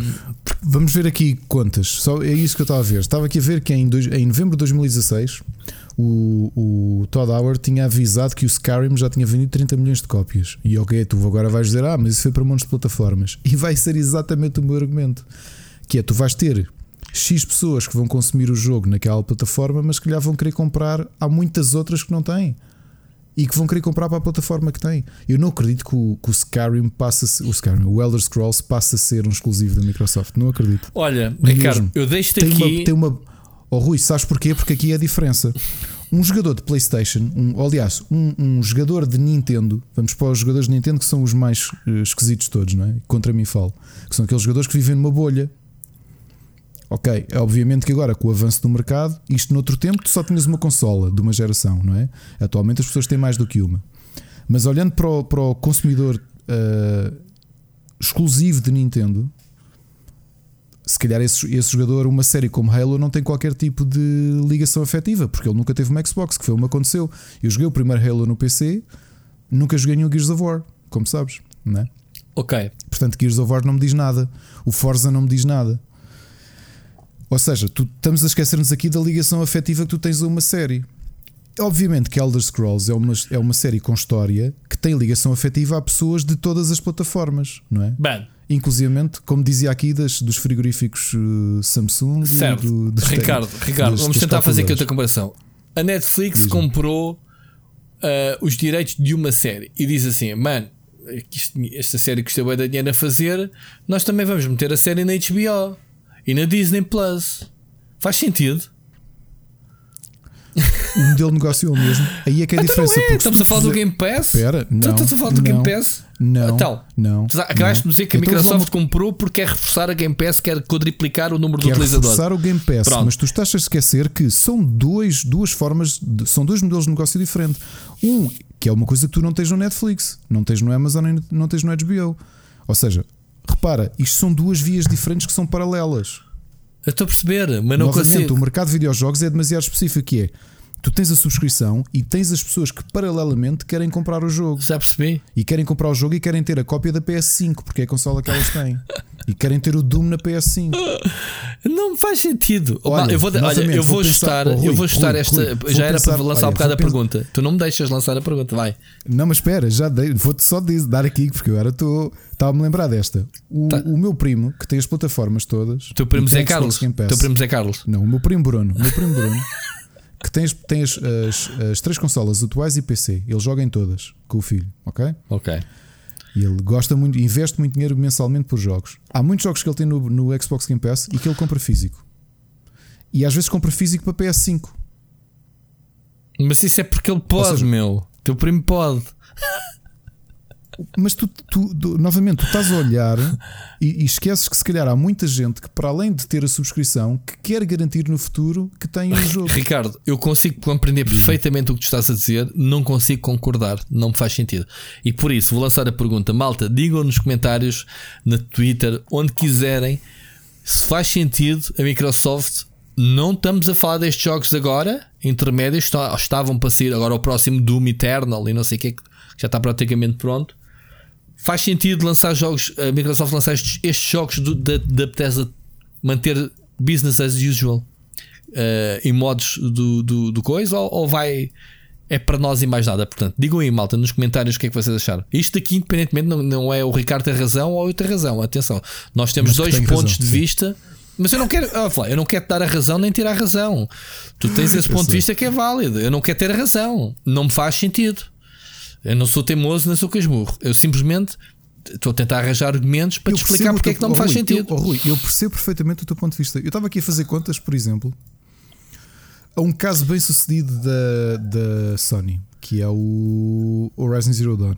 E, eu, e a Sony não quer vender, obviamente, não, não, não quer ter um serviço de streaming de Zero Day como tem a Game Pass, não é? Sim. Pelos últimos números, em valores brutos, o Horizon Zero Dawn fez 700 milhões de euros, que deve ser, acredito eu, pelo menos duas vezes o seu valor de investimento de produção. mais. Okay? Mais. mais. deve ter gasto mais do que 150 milhões, milhões, de dólares no jogo. Isso é, é valores de um GTA. Acho eu. Ok. Repara, é, é isto que eu te quero que eu quero que eu te quero chamar a atenção. Tu tens um a, a Microsoft pode rentabilizar duas vezes um, Sky, um Elder Scrolls 6, que é enriquece o seu catálogo de streaming e aquele valor está ali a pingar. E se der à gente que vai comprar, porque pá, já viste o catálogo que eles têm? Olha o nosso caso, nós temos o Game Pass e eu agora, já agora aproveito para agradecer ao Carlos Duarte porque uh, eu pedi-lhe a anuidade do Xbox, uh, o Carlos Duarte, que, que, faz, que agora é PR da, da uhum. Xbox. Um, pedi-lhe pedi o código, ele deu-me deu o código do Ultimate, porque era uma coisa que eu não tinha, andava a pagar o, o, a versão base. Ah, para trabalhar, claro. Exato. Também me enviou há uns meses. E vi agora o nosso caso, que são estas contas que nós temos que fazer e temos de olhar para o consumidor comum, para a quantidade brutal. E e novamente, eu e tu, semanalmente falamos do Game Pass e falamos do Game Pass às pessoas em off, aos nossos amigos. Aconselhamos o Game Pass porque é um bom serviço. A quantidade brutal de conteúdo que chega mesmo conteúdo Zero Day. Isto, o facto de teres este conteúdo Zero Day, tu olha para o Netflix, o Netflix bombardeia-te com, com, com conteúdo que tu não consegues consumir naquela altura, ok? Mas tu tens noção que esta atividade é acima de tudo um movimento de, de comunicação e de marketing, que é tu mantens viva mantens vivo o interesse do teu consumidor em continuar a pagar a subscrição, porque ele sente, epá, já viste o investimento que estes gajos, agora meteram-me aqui o Elder Scrolls novo. Então, isto é uma via e, e, a Microsoft ganha dinheiro com isto, ou seja, não ganha dinheiro diretamente. Tu não consegues correlacionar. Eu gastei 7 milhões na Zenimax e isto transfere-se diretamente para o Game Pass, não é? Tens de observar aqui, este investimento que eles fizeram potencialmente garante que um Elder Scrolls 6 duplica ou contribui duas vezes para o rendimento da Microsoft. Uma torna-se valor acrescentado porque está a, a, atrair mais uh, subscritores e, portanto, vai eh, aumentar ali o bolo total do, do catálogo. Via 2, vendes para, para um, cópias, não sei quantas digitais ou físicas, para PC, Windows Store ou Steam e para Xbox. E ainda 2.5 tu ainda vendes nas outras plataformas. Portanto, há aqui muito dinheiro a ganhar. É só por isso é que eu não acredito que séries tão instaladas que toda a gente jogou nas plataformas todas, historicamente, que de repente eles quisessem cortar. Percebes? Porque parece não estou a falar aqui do ponto de vista de, de romantismo, não é? Pai, os negócios não têm romantismo nenhum, ou faz dinheiro ou não faz. Eu, eu acredito que os analistas da Microsoft olhem para aquilo e pensem assim: como é que nós conseguimos optimizar o, a compra de uma, de uma Zenimax que tem franquias gigantescas que vendem como água no deserto, não é? E se calhar é esta maneira: é um, crias valor para a própria empresa, dois, tens depois o valor físico, não é? Porque eu estava a fazer contas, por exemplo, um, um, um Elder Scrolls que vendesse só 2 milhões de cópias que não vende no, no lançamento, pá, já estamos a falar agora que os jogos vão subir, e eu sei que vamos falar disso a seguir de fazer ali 160 milhões só em vendas. Brutos, novamente, brutos. Porque ainda tem aqui muito desconto, distribuidor, afins e afins. Um, há muito dinheiro a ganhar. Eu acho que foi inteligente a Microsoft porque eles conseguem maximizar, porque são séries muito grandes. Pá. É só por isso é que eu não acredito que. Pá, vamos estar aqui, acredito Malta, eu, para discutir isto. Ouviram aqui o Ricardo que, a dizer nas entrelinhas, vocês, ele, o Ricardo é especialista em ler nas entrelinhas. Leram nas entrelinhas que o Halo Infinite foi adiado porque se ponderou em fazer uma versão PlayStation 5. Pera, remaster de todos os episódios anteriores, que é para não haver esta, esta à parte do ah, eles nunca jogaram nenhum Halo. Não faz mal, está aqui versão remaster de toda a coleção do Master Chief Collection na PlayStation 5. Ouviram aqui, malta, primeiro. Ricardo, confirmas? Digo-te já uma coisa: se fizessem as contas e pensassem assim, foi que temos ali potencialmente 110 milhões de compradores de malta que não contactou com o Halo e dizia assim: já era capaz de comprar isto.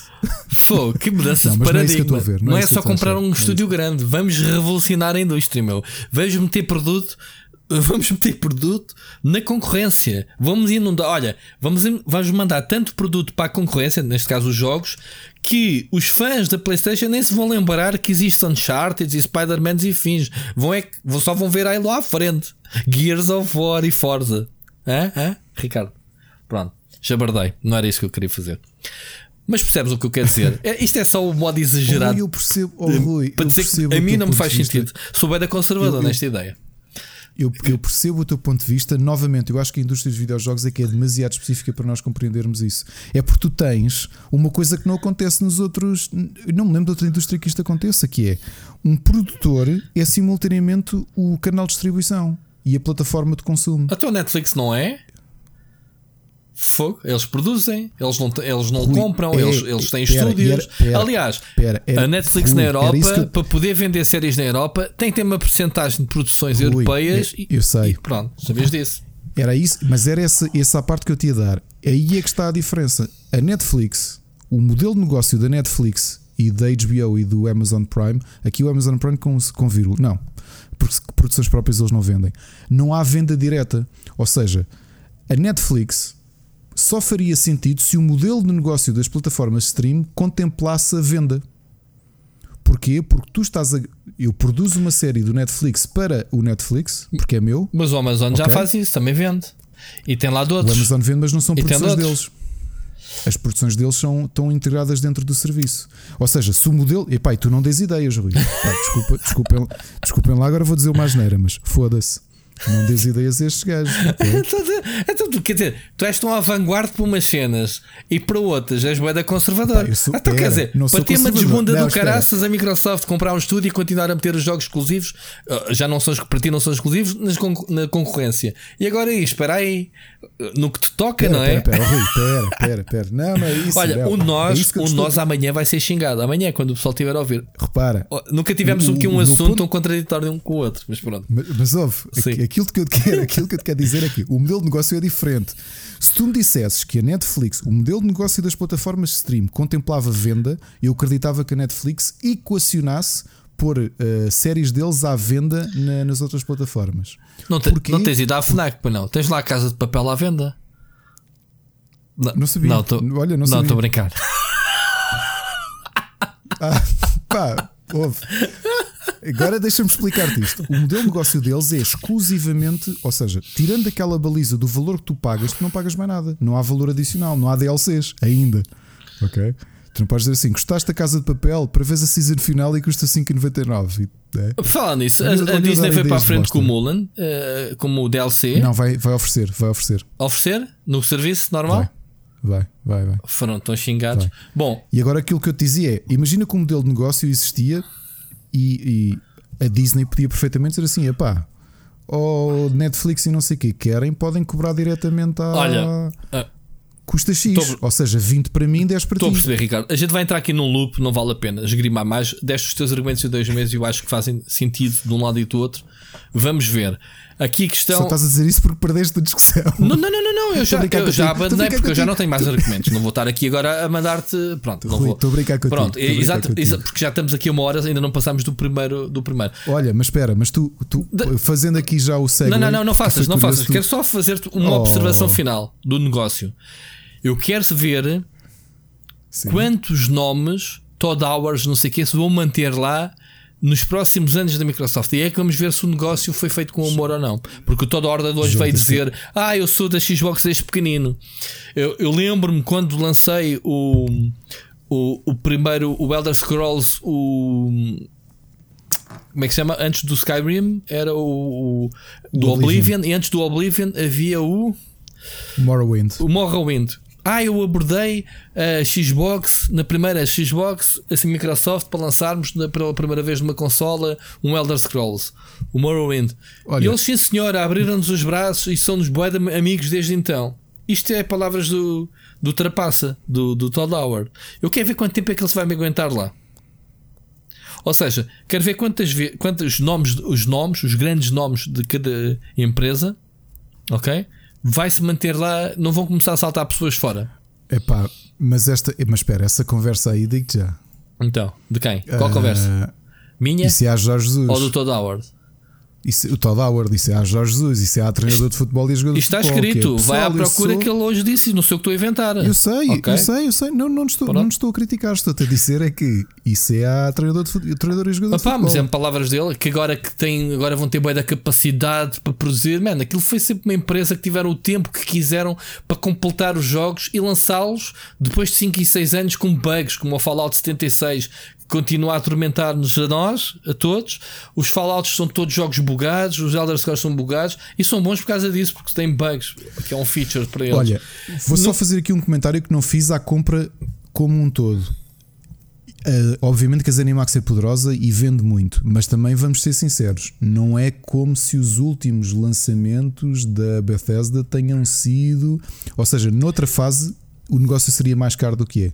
E aqui o Seixas, não é, que já nos mandou umas mensagens, tinha respondido no Twitter e com, no teu Twitter e com razão, um, que se calhar só a EA é que estraga mais estúdios do que a Microsoft. É? Portanto, mas eu aí também já é respondi, porque isso foi numa época pré-Phil Spencer. Atenção, isso também aí do o benefício da dúvida à Microsoft, porque, porque o Phil Spencer tem uma filosofia completamente diferente que aquilo que era a Microsoft antes dele assumir o leme. Estamos a falar de uma Microsoft uh, Peter Moore ou daquela pessoa que eu me recuso a dizer o nome, que eu até já consegui esquecer-me algumas vezes.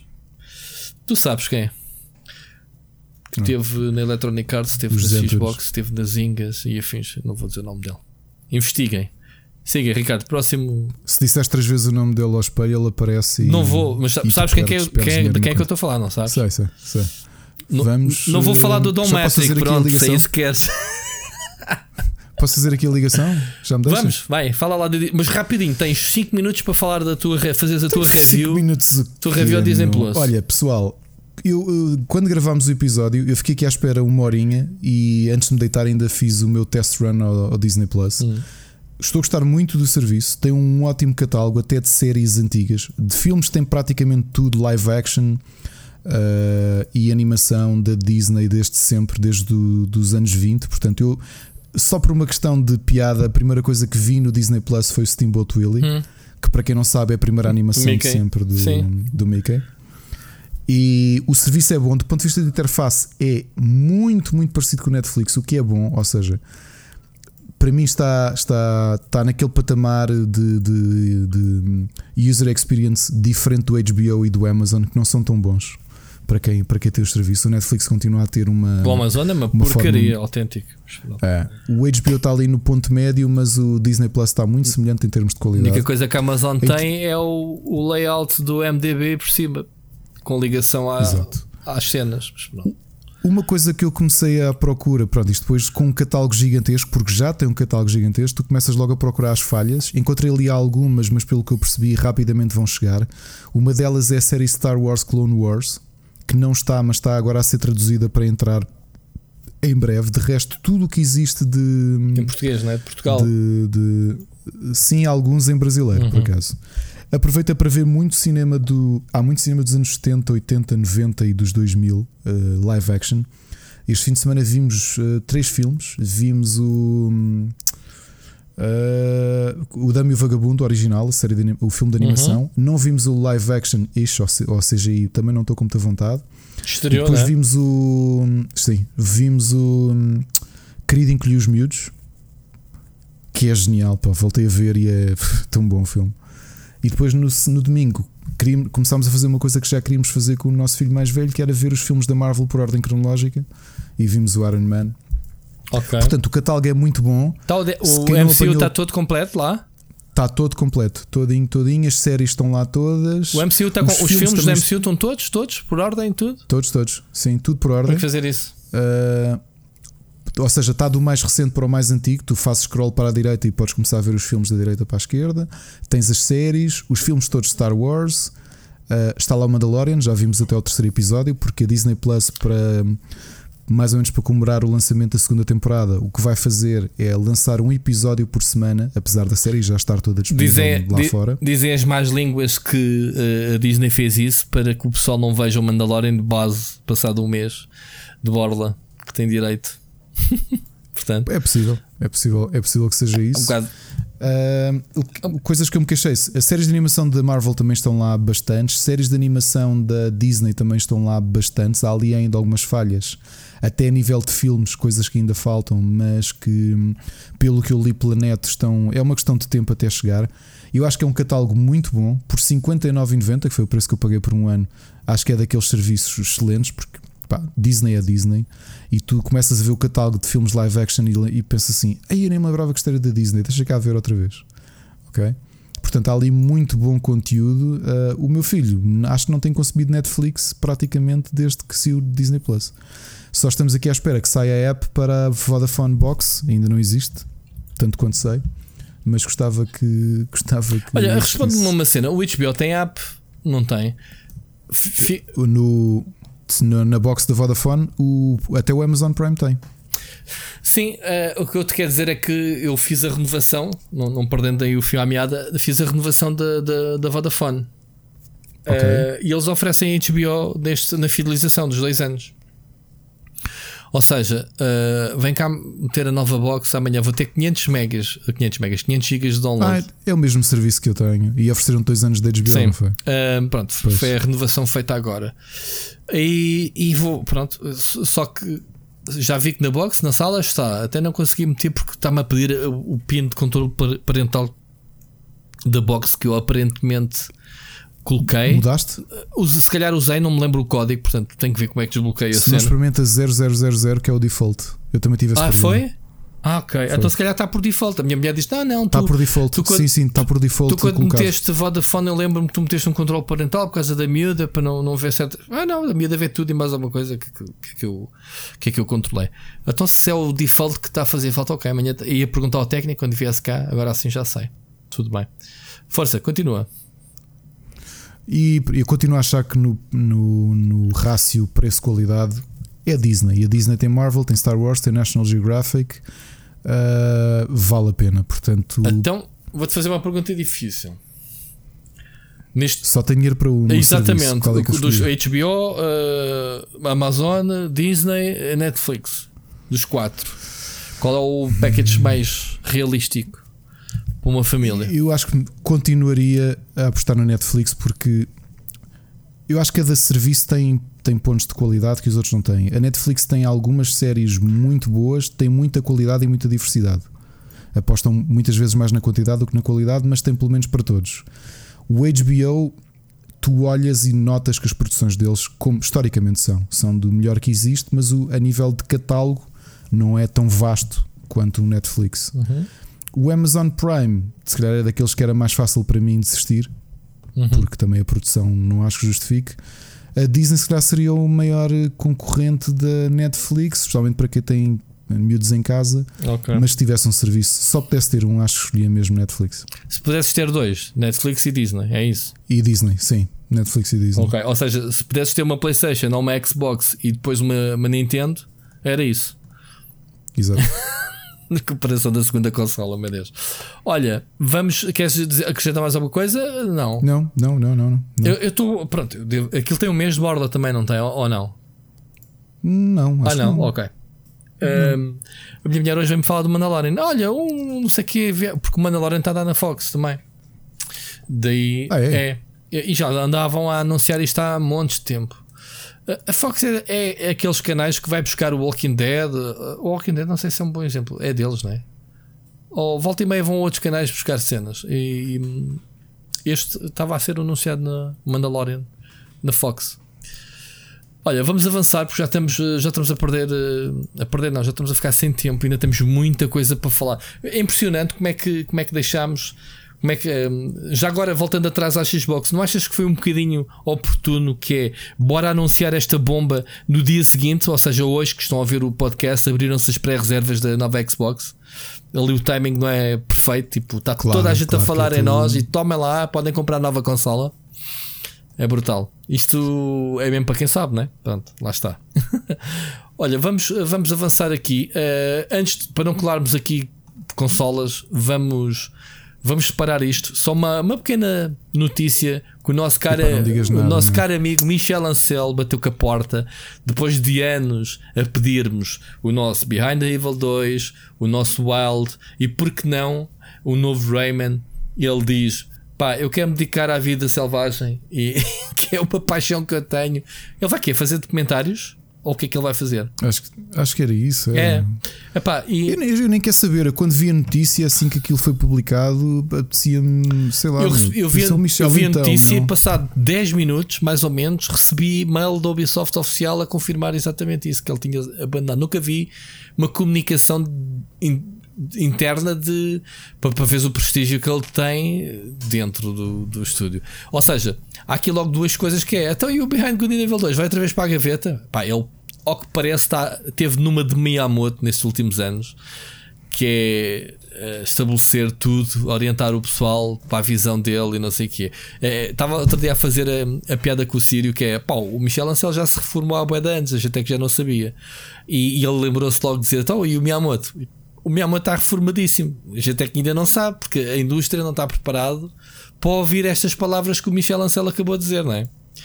Porque na, na prática. Uh, o Miyamoto não, pá, anda lá provavelmente uh, a orientar a malta. Já educou quem tinha a educar. Eu lembro de entrevistá-lo aqui há uns anos atrás. Ele já estava a dizer que estava a preparar a sucessão, não a sucessão dele, mas para cada franchise que tivesse o toque dele, uh, uma pessoa responsável. Tanto que o Ainuma já faz Zelda já à boa, né?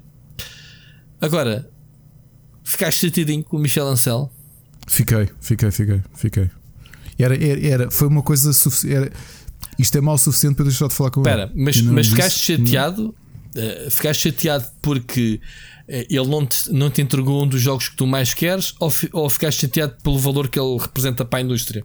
As duas coisas, pá. As duas coisas, porque eu disse, acho que do, dos últimos momentos que eu, que eu. dos últimos anos que me deixaram emocionado realmente foi vê-lo no palco a chorar. Uhum. Porque a Ubisoft uh, decidiu voltar a, a investir no a investir no Beyond Good and Evil 2 e era genuíno, o choro dele era genuíno, era aquela coisa de bolas. Eu acredito mesmo nisto, estás a perceber? Primeiro, é uma figura emblemática do, do da indústria, não é? E portanto, é uma coisa que vamos ver cada vez mais por uma questão óbvia, não é? Porque uhum.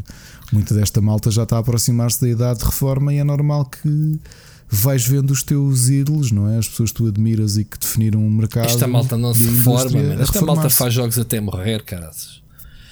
Quem é que tu vês é. reformado? Vês um Bush, não, mas esse gajo tipo fundou a Atari há 50 anos. Pois. Mas percebe, mas é, é curioso ver um. Houvesse uma, uma, e a segunda parte Williams foi essa que a primeira coisa que me passou pela cabeça foi: então tu reformas-te e não fazes a porcaria do Beyond Good and Evil. É juro, foi a primeira coisa que eu pensei.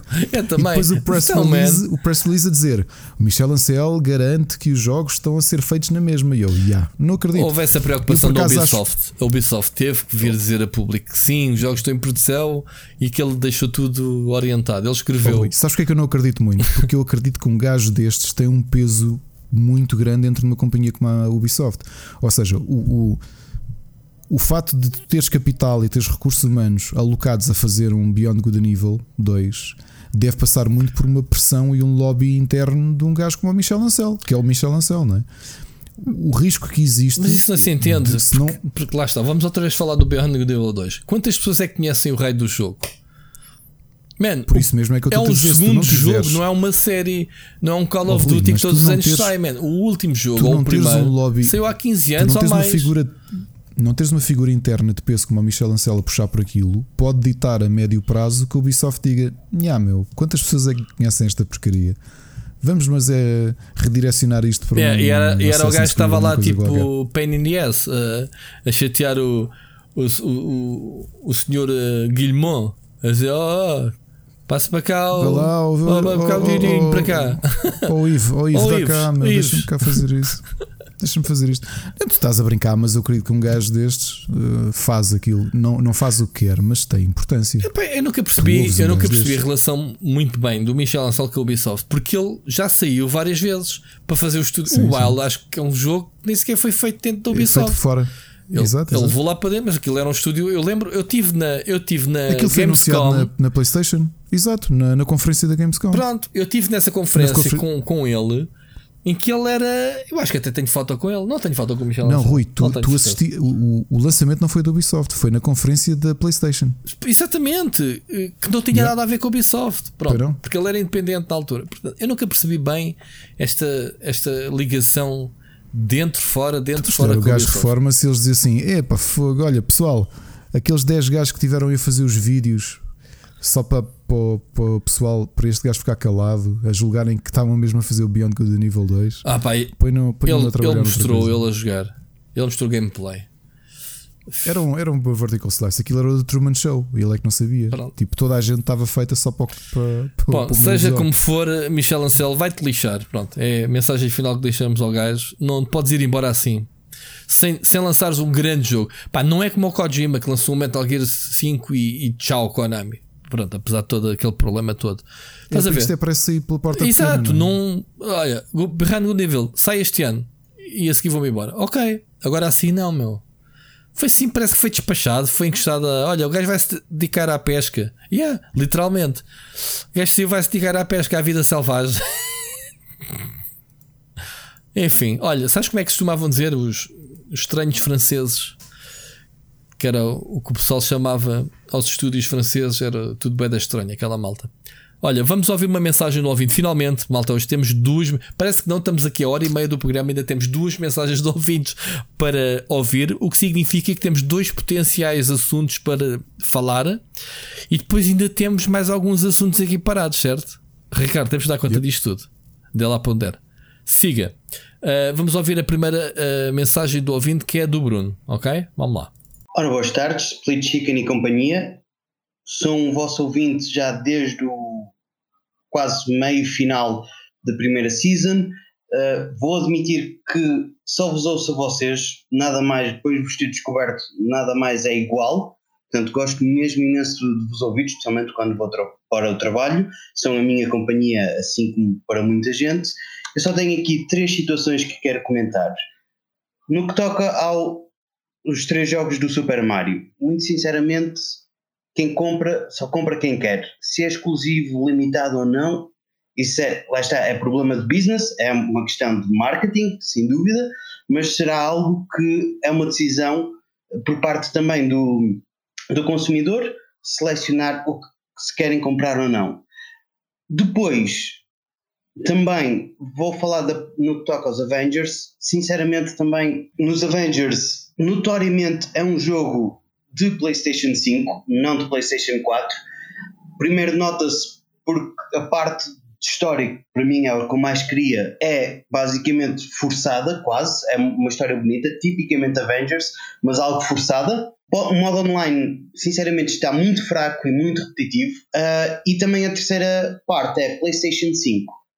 Uh, ah, provavelmente já viram o, a apresentação da PlayStation 5 e é uma, um leque de jogos muito, mas muito, muito fraco. A meu ver, pior do que a PlayStation 4, pois a apresentação foi basicamente os jogos da PlayStation 4 que vieram para a 5 com a subscrição da Plus. Um abraço a vocês e a todos os ouvintes. Grande Bruno. Muito obrigado pela tua mensagem. Em primeiro lugar, para, a malta fixe que, que nos ouve também, tem podcasts. Tomem, tomem. Estou a brincar. Bruno, muito obrigado. Tens que abrir os teus horizontes, que há muitos bons podcasts de videojogos em português uh, que deves procurar. A gente depois dá-te sugestões que quiseres na, para não estarmos aqui a, a falar num ou outro e depois deixarmos outros para trás. Ricardo, temos aqui três tópicos. Eu não percebi bem a cena do Avengers ser um jogo PlayStation 5, mas depois tu não justificas. Disseste que a história é fraca, ou forçada, desculpa, que tem boa qualidade, isso foi o que eu achei também. Multiplayer é nhé, também achei, dou-te razão. Só não compreendi, Bruno, porque para ti, porque é que isto é claramente um jogo de PlayStation 5? Eh, percebeste, Ricardo? Este... Essa parte não percebi. A parte inicial, sim, tens toda a razão. Tipo, o consumidor eh, vota naquilo que tem a votar com, com, com a sua carteira. O Mário, pelo que eu percebi, tudo o que era lojas, as reservas já estavam a, já estavam a correr, portanto, portanto é isto. A portanto, malta a malta quer. Portanto, espera aí, eh, ou, se quiser jogar Mario na PlayStation 5, por que não? Opa, a sério, isto vai ser recorrente. Vai ser, já foste. Comigo já foste. Portanto, Bruno, é isso. Cada um responde que a carteira, se não tiver Mario na PlayStation 5, não jogo. Acabou. Não compro. Epá, é claro novamente, era aquilo que dizíamos a semana passada. O Mario. Hum. A, a, Nintendo faz isto dos timed exclusives. Nós também já te fizemos aqui uma pseudo-aposta de como é que vão ser os próximos passos. Uhum. Eu acredito que vai mesmo ser assim. Uhum e também faz este tipo de coisas porque pode. Concordámos nisso não é? ou, ou, não? Já não me lembro. Concordamos, concordamos. Nós raramente nós não discordamos, não como discordamos hoje. Hoje tivemos uma boa discussão. Agora estou aqui, a gente vai ouvir isto. Epá, eles estiveram quase a pegar-se. Se isto fosse físico, acho que a gente só mandava o microfone. Bem, enfim. Uh, Bruno, olha, muito obrigado pela tua mensagem. Uh, tu falaste de Avengers, Avengers não salta nada. Da PlayStation, um, eu não sei se concordo contigo da fraca qualidade do catálogo da PlayStation 5, e, porque se olharmos para a Xbox One, é, a estratégia é muito semelhante séries, sequelas, remakes, remastered. Um, neste momento uh, há que haver variedade para todos, ok? E, e, e isto, logo, obviamente, é o nosso próximo tema, que é o lançamento e, e, o preço do PlayStation 5. Foi uma, quase que foi abafado com esta história toda da Microsoft. Parece que fazem de propósito, Ricardo, para nos estragar aqui o programa. Já tínhamos aqui o guião todo, todo feitinho.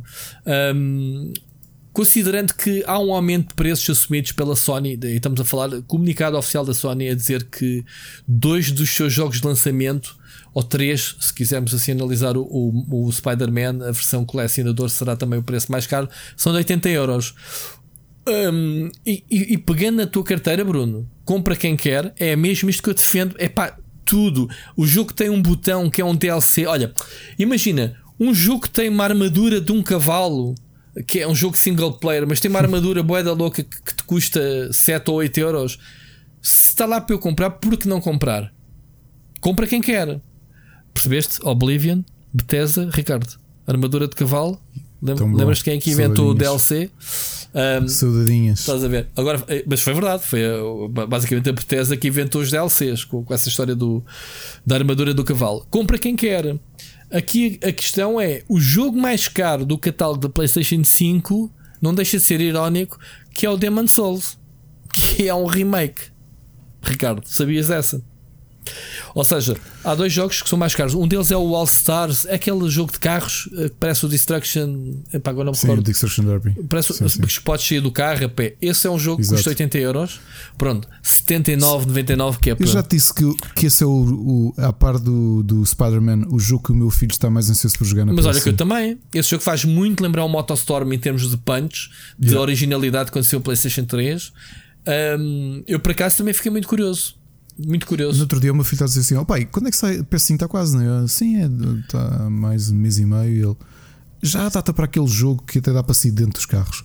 Isso foi a descrição exata E não lhe mandaste okay. uma chapada a dizer assim: Ouve lá, mas quem te disse que eu vou comprar uma PlayStation 5? Hã? Estás a dar de quê? Como adquirido que tenho cá todas as consolas futuras, presentes e passados e todos os jogos? Hã? Puto, vai trabalhar, Mel. Pronto. Desculpa, tu sabes que eu já há uns anos levei o Avorten para lhe explicar que. Meu, sem chapada não funciona. Coitados. Olha, o meu irmão Jorge já lhe emprestei a PlayStation 3 para ele próprio jogar há uns dois anos. Tem lá a consola às moscas. Entretanto, sabes que ele foi pai, já tem um puto com 3 vai fazer 4 anos, uhum. meu sobrinho, 3 anos. Pá, já nem sei, sou tão mal, mal tio. Aqui há uma semana ou duas eh, fomos à praia e o meu irmão, olha, traz-me lá uns joguitos que é para o teu sobrinho jogar. Eu, ya, yeah, ya. Yeah. Tá bem, levei-lhe uns jogos. Todos os dias manda fotografias e vídeos do puto a jogar Little Big Planet e não sei o que, que o puto agora não larga a consola. Portanto, olha, é mais um, sai ao tio. Portanto, uh, os, putos, os putos querem jogar. Conta, estavas a falar, Ricardo? Do...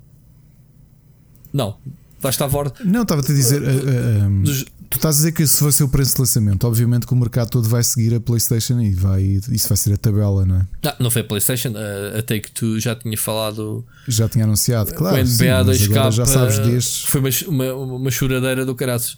Epá, é assim. Isto, este preço faz todo o sentido que mais dia menos tarde os jogos aumentassem, não era? Há 15 claro. anos. Com, há 15 anos que, que o preço standard uh, era este, era, era o anterior, vá lá, os, os 70 euros lá em Portugal, passam a ser 80.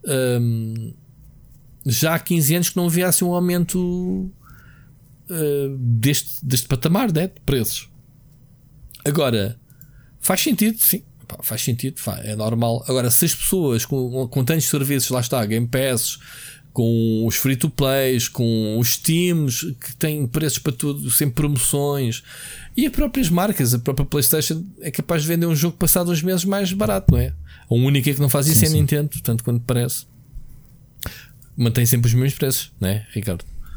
Um, não sei. Olha, o mais preocupante é não haver PlayStation para patrões, porque já, já vimos que foi caótico. Há pessoal que em Portugal, logo, por exemplo, não conseguiu encomendar. Alguns sim, lembro-me, disseram-me que sim, que encomendaram no primeiro dia, outros que já passaram o dia já nem, já nem havia. Houve até pedidos de desculpas. Uh, a própria Sony a dizer que ia ter mais consolas entretanto para pré-order. E temos visto que isto tem sido um festival de scalpers do caraças, que já há aí pessoal a vender não a consola, mas a sua pré-reserva da consola. Já, é, já é outro campeonato, não é? Da cena, que é o meu. Não, não, eu pagas-me 200 euros para eu te dar o ticket para tu ires comprar à loja a consola que estava reservada para mim. Ou seja, em vez de pagares 500 pela consola, pagas, sei lá, 700, mas tens a taxa do scalper. Epá, eu acho que isto é como disse o Bruno há bocado: paga quem quer. Os scalpers só existem se houver procura, se houver essa ganância e essa garganice das pessoas uh, não esperarem que haja reposição de stock, neste caso. Uh, querem ter as coisas nos primeiros dias e não conseguiram apanhar, paguem Sim, a taxa de scalpers. Jogas muito, e os scalpers fizeram um trabalho, menos. Se, tu, se o scalper consegue fazer a pré-reserva ou comprar à tua frente, foi porque não fizeste o meu trabalho. Eu sei que há bots, né? Pronto. Há bots que fazem isso por, pelos scalpers, que usam bots para, para fazer as pré-reservas. Mas a partir daí é isso, né? Sim, mas era aquilo que estávamos tínhamos falado aqui a semana passada. Uh, se existia isto com o Mario All Stars do hum. FOMO, não é? O Fear of Missing Out, no caso do, de uma PS5, ainda mais, não é? Eu, eu disse a quantidade de pessoas que eu conheço que me disseram: pá, por acaso não sabes como é que é para. Não consegues ir uma ajudinha para. claro. Da malta da FNAC. Tens amigos na FNAC, não é? Ou na PlayStation, a ver se conseguias claro. ir para fazer pré-reserva. Claro. Bela padrinhos. Padrinhaste muito? E achei piada, por exemplo, eu acordei na. Quando é que abriram as pré-reservas? Já não me lembro. Mas sei que na manhã seguinte, quando acordei, tinha uma mensagem quase às 4 da manhã do Miguel Nogueira a dizer com, com o screenshot da pré-reserva dele. Que tinha feito. Que tinha feito, ou seja, ficou acordado até conseguir okay. fazer pré-reserva. E só conseguiu às 4 da manhã ou era a hora que abria logo? Yeah. Acho que era a hora que abria, mas ele era um pai 4h40 quando mandou a mensagem. Ganda maluco. Grande abraço. Grande abraço. Grande abraço para ti, Miguel. Epá, eu não sei. Uh... Não sei. Isto tem sido. É, é normal. Ah, estamos a falar de consolas que neste momento não se. Estamos a falar de, de, de lançamentos mundiais, porque isto, isto foi uma loucura com a geração anterior terem feito isto porque as duas primeiras uh, Playstations Atenção, eram, eram aten territoriais. Sim, mas a Playstation vai ter lançamento, não vai ter lançamento simultâneo, portanto vais ter datas diferentes. Uma semana, Ricardo, não me lixo. Isto não é nada. tá bem. Epá, é, ok, eu estou bem chateado porque os americanos vão jogar primeiro que eu. Obviamente que houve uma necessidade da Sony de, nos territórios que têm, uh, que gozam do, do Dia da Ação de Graças, como é os Estados Unidos, o Canadá, acho que o Canadá também, não é? Acho, pronto. Um, que, que se colem à Xbox que é para não perderem uma semana de vendas uh, face à concorrência, que é a Xbox, que vai lançar no dia 10. Eles vão lançar dia claro. 12. Estás a perceber? Agora, os outros territórios, passado uma semana, man, who gives a shit? Man? Uma semana não é sair na Europa, ou melhor, sair no, no Japão agora em dezembro, sair em março nos Estados Unidos, e depois no outro Natal, ou o que é que foi, pronto, ou, ou no verão. Xbox One, que saiu em Portugal um ano depois. Aconteceu, Aconteceu connosco, aconteceu com a Europa, que era a Europa sempre foi muito discriminada ao início. Agora já não, mas uh, aqui há uns anos atrás as primeiras consolas da PlayStation para chegar à Europa, Jesus. Mas pronto. Um, quanto aos jogos do catálogo, é como eu te digo: epá, isto vale o que vale. Um, o catálogo. se dizes que o catálogo da PlayStation 5 é fraquinho de lançamento, que tem alguns exclusivos, imagina a Xbox que tem zero exclusivos. E não estive de volta disso. A consola vai abrir amanhã o pré-order, ou hoje que estão a ver a, a, a, Xbox, também podemos falar nisso. As pré-orders está aberta a partir de hoje, fica aqui o serviço público. Terça-feira, dia 22 de setembro, Estive a ver, os jogos de lançamento são todos third parties. Vais ter o Gears of War 5 Remastered ou, ou Upgraded, como é que se diz? Uh, vais ter o, o, Forza 4, vais, o Forza Horizon 4 e vais ter o, o Gear Tactics. São jogos da Microsoft para o lançamento de uma consola. Isto, a meu ver, é que é ridículo. Não é? Naquela velha cultura de consola nova, exclusivozinhos, uh, killer apps que é para vender consolas. Neste momento tens um killer app que é a app, é Game Pass, com cento e tal jogos que tu podes ter no primeiro dia, mas isso já tens. Estás a ver este loop? Faz sentido lançar uma consola sem jogos exclusivos. não quer dizer que não haja jogos novos, porque o, o, o, Assassin's Creed Valhalla vai sair no dia 10 para, para a consola, ok? É um jogo que vai. É a mesma data de lançamento. Há vários jogos third party que vão sair. Só que são multiplataformas. Ricardo, continuas a. Isto, isto porque houve o incidente do Halo Infinite, né? Mandou. Foi empurrado para a frente, que era para ser no dia de lançamento da consola. O Halo Infinite vai ser o Half-Life 3. Cala-se a boca. Vai estar em 2030 a dizer assim: Cal Pá, you, you Halo Infinite. Cala-se a boca. Uh, mas faz sentido que, que, se lance uma consola sem jogos exclusivos. Ah, é verdade, que estupidez. Para que exclusivos? A gente vai pedir jogos na PlayStation 5, Ricardo. Olha, meu amigo, eu vou estar aqui para tu morderes essa língua. É pá, mas okay? até lá deixa-me deixa, deixa lá mandar eu não me esqueço, este. tu vais andar a gozar, tu vais andar a gozar e quando sair o Elder Scrolls 7 na PlayStation 6, estás a ver? Quando o podcast já tiver, já der para, para sentir o nosso mas, cheiro e tudo. Mas isso vai acontecer porque, entretanto, entretanto, a Sony comprou a Microsoft. Exato, é isso, é isso. Na Nintendo comprou-as a todas. Oh my god. Epá, esta vai ser a nossa anedota. Portanto, é isso. É isso. Um, para que exclusivos da Xbox no lançamento se os pode jogar na PlayStation 5? Esta é a tag do Ricardo Correia. Foste tu que disseste, não fui eu. Eu não disse isso. Ben, estás a claro, o que eu disse. Estou sempre já a cagar.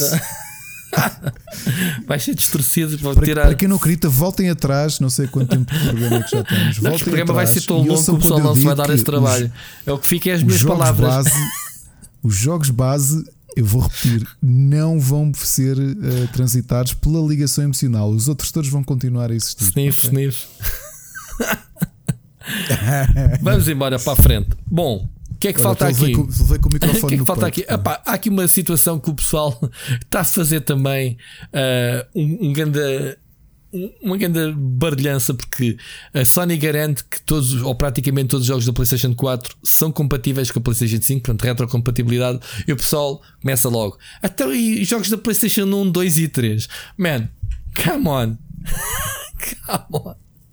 O pessoal, quando a Nintendo continua a vender Balloon Fights e não sei o quê, o pessoal da PlayStation diz: Man, só me estão a dar retrocompatibilidade com os jogos da PlayStation usar, 4. Até aquela, como é que eu jogo vou... o meu Motostorm da PlayStation, e o meu Resistance da PlayStation 3 e o meu God of War Olha. original da PlayStation 2.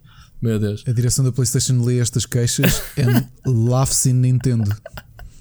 Isto é o, é o, Mas sabes que esta queixa é do pessoal que vende as consolas e fica com os jogos, que é para ter dinheiro para comprar para a nova. E depois esquece, ei, agora claro. não posso jogar os jogos antigos, já vendi a consola. Sony, tens que nos dar retrocompatibilidade, senão não compra a consola nova. Enfim, siga. Olha, vamos ouvir a mensagem do ouvinte 2, o Oscar Morgado. Saudações galináceas.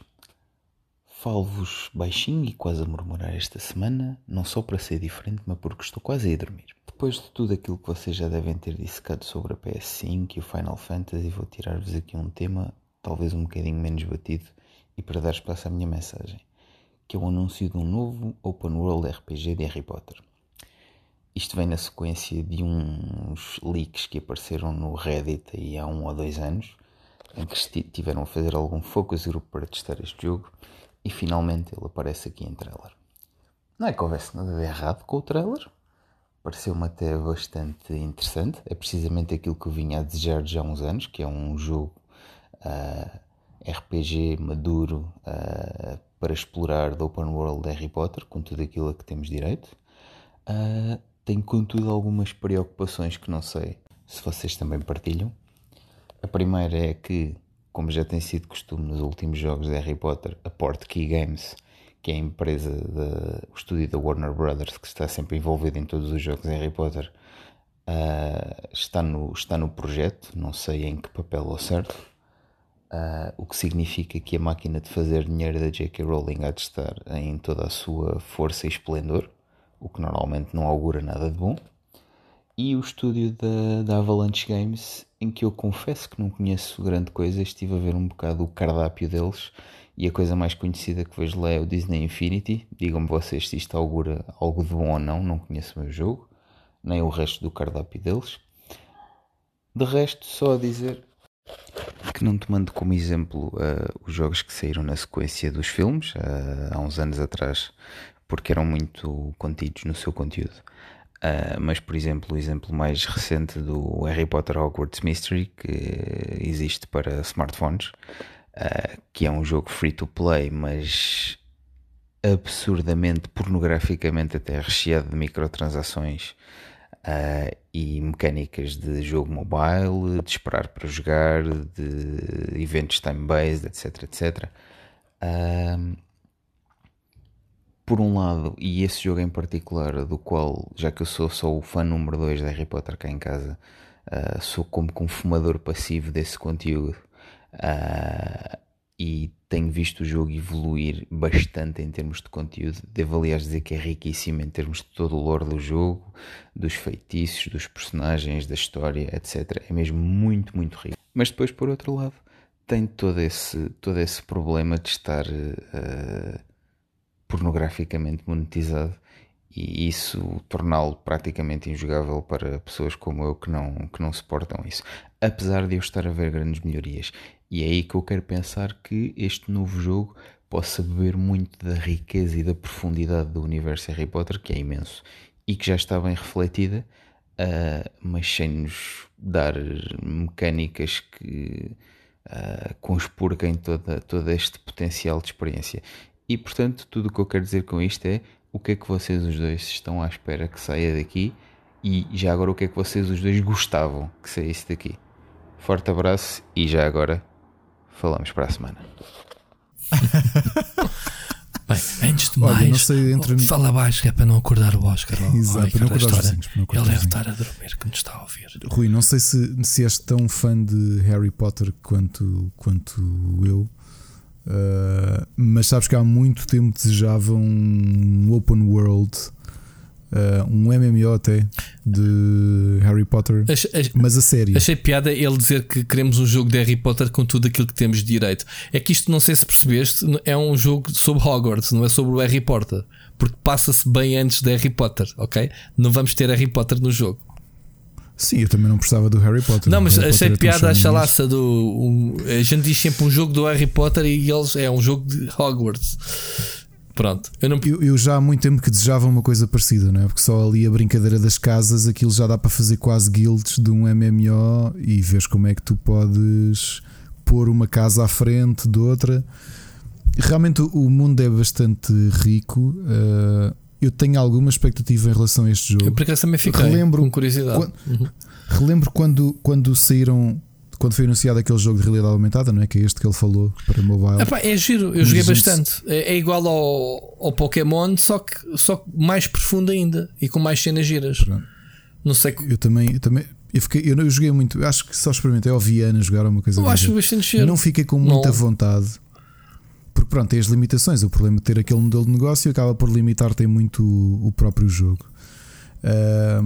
Mas já olha para aquilo com aquela base de se tu tens quatro casas uh, uh, dentro de Hogwarts, não é? E que aquilo tem muito potencial para fazer coisas giras. E eu estou a ver um jogo destes, e foi o que eu achei que o jogo, esse jogo mobile seria. Mas pronto, eu também não tenho paciência para aquela forma de funcionamento, por isso é que também não. Uhum não mergulhei, não mergulhei a sério. Mas tenho muita expectativa que este seja, seja um bom jogo de Harry Potter, especialmente por não ter que ficar agarrado à figura do próprio Harry Potter. Harry Potter Deixa-me deixa dizer que, viver um mundo que, que, não há nenhum produto de Harry Potter que saia que a J.K. Rowling não engorda a conta. Portanto, não sei em que país é que vives, Oscar. Isto, isto não é como a Ubisoft comprou aqui há uns anos atrás, por e simplesmente o nome do Tom Clancy, que é olha ainda ele era vivo, vou, vou-te comprar o teu Sim. nome e tu vendes-me, pronto. E só nós é que podemos lançar coisas Sim. com o teu nome, mesmo que não tenhas escrito escrita por, tu, por ti. Isto não existe, né? A J.K. Rowling vai ganhar sempre qualquer coisa que se faça com, com, com isto, né? Julguei o Ricardo. Não estou enganado, para não. Sim, sim, sim. Não há dúvida então... nenhuma que a Portkey, que é uma label, não, não, não, não, não penses nisso como ah, eles vão, vão meter a mão na massa. É uma label especial que a J.K. Rowling criou para todos os spin-offs, todos os produtos dos vários medium, não é? Estou a falar bem, uh, estivessem sobre uma mesma chancela. Faz, acho que faz sentido. É isso que representa essa, essa marca, não é? Agora, eu posso dizer uma coisa, Oscar. Tu, tu esclareceste-me um erro tremendo. Pá, eu depois também não aprofundei mais sobre o jogo. Na apresentação da. Foi da PlayStation, não foi? Foi. Um, eu cometi um grande erro. Porque nesta indústria existem dois estúdios, Avalanche, que são muito confundíveis aquilo que eu pensei que o Hogwarts fosse da outra Avalanche. Tu disseste, é pá, uma empresa que não se conhece nada. Eu comecei a dizer, então, mas não conheço o Just Cause, não conheço o Mad Max e o Middle Earth, que são jogos que foram feitos para o Warner Bros. Daí a associação fácil da minha Exatamente. parte. Esta é que eu não estava à espera. Estou a ver aqui a página no Wikipedia neste momento e a, e a Avalanche que fez, como tu dizes bem, o Disney Infinity. Uh, é uma subsidiária já da Avalanche desde 2017. Portanto, eles já há 3 anos foram adquiridos pela Warner Bros. Portanto, é um estudo interno deles. Agora, este é obrigado por teres voltado a falar neste assunto. Uh, digo já aqui que eu pensei que era a sueca, Avalanche Studios. Sabes, deste, sabes desta comparação, não é? Destes dois estúdios, Ricardo? A confusão que gera. Não, por acaso eu também. Não, então, quando vi também assumi que era. Assumiste? A... Não, olha, eu acho. Sim, sim. Então, Oscar, acabaste de esclarecer. Aliás, eu digo, duas pessoas. quando chamei, quando chamei quando, uh, uh, quando estava a ver o vídeo, Sim. até chamei a Ana, porque ela também é fã de Harry Potter, disse: Olha, a Avalanche está a fazer isto. E nem fui investigar. Porque a Avalanche a gente assume sempre. A outra Avalanche é muito mais conhecida que esta. Esta, é, é, é, esta acho que era um estúdio. Nem sei onde é que foi fundado. É americano, ok. Um, outra Avalanche fez o Just Cause, fez o, o, o Mad Max, fez. Um, para, para, a Warner fez o, o Middle Earth, não é? O Shadow. Como é que se chama aqueles dois jogos? O Shadow. Shadows of Middle Earth, Shadow of Middle Earth, não é? Shadow of Mordor. É assim que se chama? Não, não tenho certeza. Não, Shadow of, Shadow of Mordor. Shadow of Mordor, assim é que é. Não é? é, não é? Portanto, fazia todo o sentido que eles tivessem entregue a eles o novo, este Harry Potter, este Harry Potter, este hum, Hogwarts Legacy. Portanto, uh, fizeste, Oscar, tu o melhor trabalho que nós demos como adquirido, que era a outra avalanche, afinal é a outra. Menos conhecida, como tu dizes, mas tem um currículo de 20 e tal anos, uh, 20 e tal anos a fazer jogos. Uh, muito, muitos deles, a maior parte deles, baseada em licenças. Portanto, penso que seja por aí que eles, eles fizeram Cars, Disney Infinity, sei lá, para trás, Rugards. Uh, sim, o último, o Carros 3, a adaptação foi feita por eles. Não o foi? Carros 3, sim, também joguei sim, por acaso. Um, portanto, eles têm vários jogos, vários jogos mais direcionados a um público infantil. Este não me pareceu. Este Hogwarts pareceu-me ser uma coisa realmente, como vocês dizem, mais adulta, mais mais dark, digamos assim, que é o representa bem o, próprio universo. Portanto, olha, Oscar, obrigado pela tua mensagem assim a sussurrar. Isto prova que o pessoal vai para a cama a ouvir. Não sei o que é que vocês andam a fazer de noite, mas ir para a cama ouvir-me a mim e ao Ricardo não me parece seja uma boa ideia, malta. Não sabes o que é que as pessoas estão a fazer com as mãos? Eu, eu nem sequer pensei Hã? nisso, mas pronto. O quê? Cada um coça o que quiser. Enfim, siga. Siga para a frente. Vamos terminar a parte de, do nosso programa, porque temos que passar às recomendações rapidamente. Tu tens ainda duas coisas. Uma delas que eu meti aqui para tu falares. Viste os, os Emmys? Vi, vi, vi, vi, vi a apresentação toda. O pessoal, pessoal e, pergunta. E só vos queria dizer uma coisa: se o. Se o Watchmen é assim tão bom para ter ganho os prémios que ganhou, ou o prémio que ganhou. O Watchmen é bom e agora só vos vou lembrar de uma coisa. As duas séries que esmagaram os Emmys deste ano foram recomendadas aqui no Split Chicken. Ah, okay? Estão a ver. Uma foi o Watchmen, tanto eu como o Rui uh, recomendámos. E o Sheets Creek, que eu descobri há muito, descobri há, há um mês, o meu primo aconselhou-me a ver e eu devorei. Foi um dos, uma das últimas sugestões de final de temporada de, um, dos últimos episódios. Bateu recordes de, de, de vitórias. Nunca tinha acontecido uma série arrecadar os quatro prémios de, de representação: melhor ator, melhor atriz, melhor ator secundário e melhor atriz secundária. E garanto-vos, totalmente merecido. Schitt's Creek é uma das melhores séries de comédia que eu já vi e ganhou o mesmo estatuto de culto. É, é e só terminar na altura certa. Não é de, de sítio nenhum. A maior parte dos países dá no Netflix. Cá em Portugal ainda não existe ah, é? distribuição. Acredito que agora com estes prémios todos que vão ter, porque eu hoje fiz um post e montes de amigos meus a perguntarem: pá, onde é que isso vê? E eu, pá, que, com o VPN, pois. Lembro-me perfeitamente teres falado com o ator do American Pie, falámos aqui nele, sim senhor. É o, aliás, o, o filho é o coautor e o, e o argumentista principal. E, e atenção, Schitt's Creek não ganhou só de representação, ganhou melhor argumento de um episódio, ganhou melhor realização. Portanto, uh, se bem me lembro, acho que ganhou no total 8 prémios. Foi uma tareia, ok? Uma coisa estranha para esta cerimónia de Emmys, para quem não viu, e eu estive a, discutir isto com a Ana ao jantar, ainda tenho de investigar, mas falo para a semana. Não sei se viram que a cerimónia foi feita com pouca gente presencialmente e a maior parte dos nomeados a partir de casa. Sendo que no caso do Sheets Creek, como uh, eles são, fizeram uma, uma festa, mas todos com máscaras, e, ou seja, alugaram, parecia uma tenda daquelas de hum, casamentos e juntaram algumas pessoas. Tinham catering e tudo isso, toda a gente com máscara e afins. E estava tudo por Zoom. Estás a perceber? Uhum. Eu acho, e vou ter de investigar para saber se é verdade ou não, que eles enviaram uma estatueta de Emmy para todos os nomeados. Ok? Porquê? Que era para no momento em que revelassem, porque estavam a revelar aquilo por Zoom, podia ser um. Eles terem uma, podia ser um, terem uma estátua para pegar. Podia, podia ser um, como é, um dummy. E depois mando, Sim, mas tinham qualquer coisa para pegar, percebes? Porque ah, se quiser, vou ali comprar um Oscar ali ao chinês, man, e digo ganha um Oscar também. Houve. E onde, onde, é que eu vi isto? É que hum, o Mark Ruffalo ganhou o prémio de melhor ator num drama. Uhum. Ok. Como fez do Hulk? E ele fez do Hulk?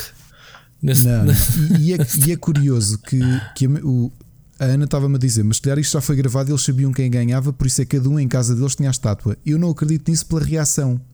A reação era demasiado genuína de surpresa de ganharem. Por exemplo, a malta, não sei se por estarem num, num, num, ambiente, numa tenda de casamento, a malta do Sheets Creek tinha ali um delay em relação aos outros concorrentes, aos outros nomeados.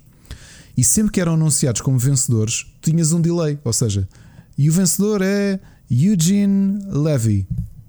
E, os, e vias os outros nomeados a reagir, e só passado uns segundos é que vias lá no Canadá, que acho que eles estavam no Canadá, porque a série é canadiana, a reagirem. E portanto, eu acho que este ano foi assim meio esquisito. Tu em, tu em estúdio tiveste muito pouca gente. Tiveste a Oprah Winfrey, tiveste o Jimmy Kimmel, que era o apresentador, tiveste pouco mais, acho que tiveste para aí umas 7 ou 8 pessoas. Ele, o resto ele, estava ele meteu, de casa. Ele meteu cartões com, com imagens dos atores na, no, no, público. Eu vi essa foto. Exato, exato. Sim. Mas depois foi engraçado veres a malta, nomeado, por exemplo, o Mark Ruffalo uh, está por Zoom e está no sofá da, da, pá, da sala dele com a mulher. E quando ele ganha, vês uma mão a, entrar em plano com o Emmy. Tanto que ele ficou assim, tipo, muito surpreendido e de repente alguém lhe dá o Emmy para ele receber. Portanto, eu acredito que todos os nomeados receberam um dummy qualquer só para pegarem nele yeah. no caso de ganharem. O único que eu vi que já sabia que não ia era o, o John Oliver que recebeu o prémio de melhor eh, programa de entretenimento, acho que foi isso. E eles fizeram uma coisa completamente freak que foi uma caixa, um tipo, pá, imagina uma caixa de madeira, mas aquilo era, ele até disse: Pá, isto parecia uma bomba, que aquilo abria, mas era uma mão que saía de lá dentro com o Emmy. Estás a perceber? Um, e esse gravou em diferido. Portanto, já devia saber que ganhava, mas isso também nos Oscars às vezes acontece, não é? Tu teres uh, os Oscars outros. Sim, porque eu, eu, se fosse, eu se fosse um ator desse, eu, dizia, eu ligava para dizer: olha, vale a pena escrever discurso ou não? Vá, não vou quitar as vezes se eu para ganhar ou. Não é? Mas, epá, mas pronto, mas o grande vencedor é Schitt's Creek. Uh, acho que venceu 8 Emmys. E, e novamente vou reiterar aqui a sugestão que demos, tanto para Watchmen como para Schitt's Creek. Vejam, vejam, vejam. Olha, eu há um bocado queria te fazer okay. uma pergunta e esqueci-me, faço-te agora porque estou a ver essa notícia e estou a levar aqui com a pub muito agressiva da, da Disney Plus. Como é que é a série do Jeff Goldblum? É, é um documentário, porque isto é da National Geographic. É o quê? É um, do um, Disney Plus. Eu acho que é um documentário. É, é um documentário. É? e, e trata-se é. do quê? Não sei, não vi. Vi só muito curioso, não, muito curioso, porque isto está a ser como um dos selling points do, do serviço. E tenho curiosidade. É uma das curioso. coisas que tenho curiosidade para ver. Ok.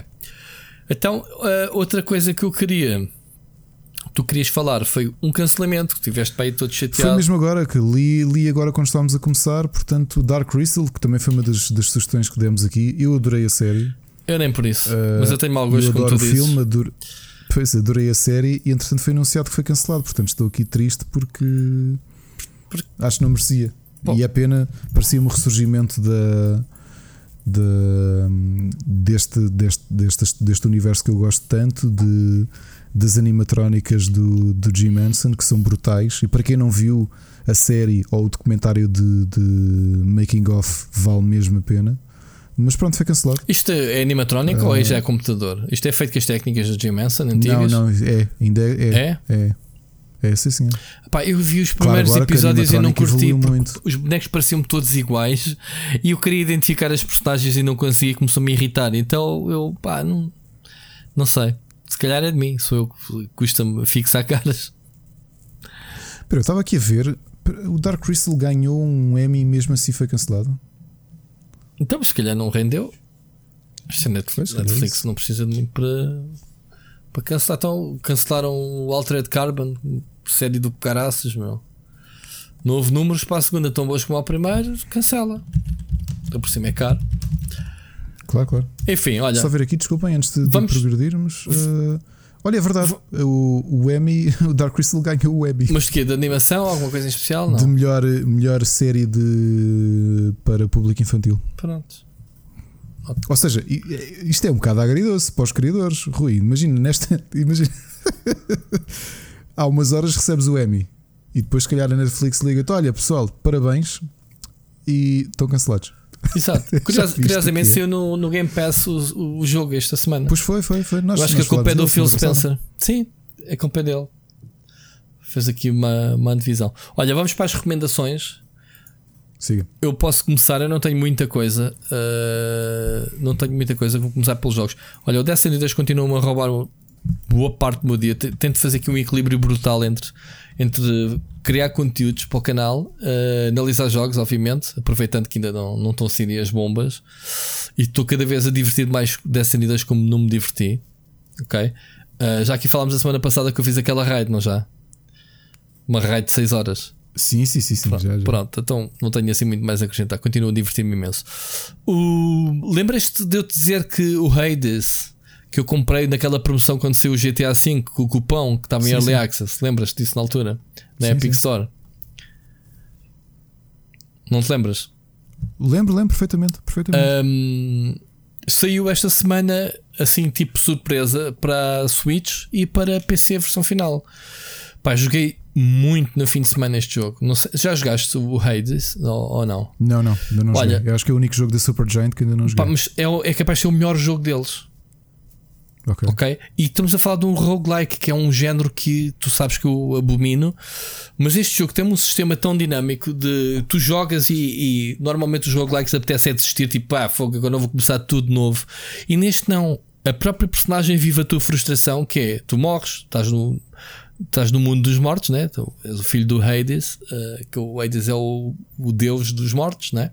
Estás no submundo e tens que. O teu objetivo é fugir e passares. Uh, tens chegares à superfície. Só que o gajo não quer que o Hades, o teu pai, não quer que tu fujas e manda-te os lacaios dele atrás de ti para te matar. Quando morres, voltas para casa. Portanto, é este loop. É uma espécie de dia da marmota.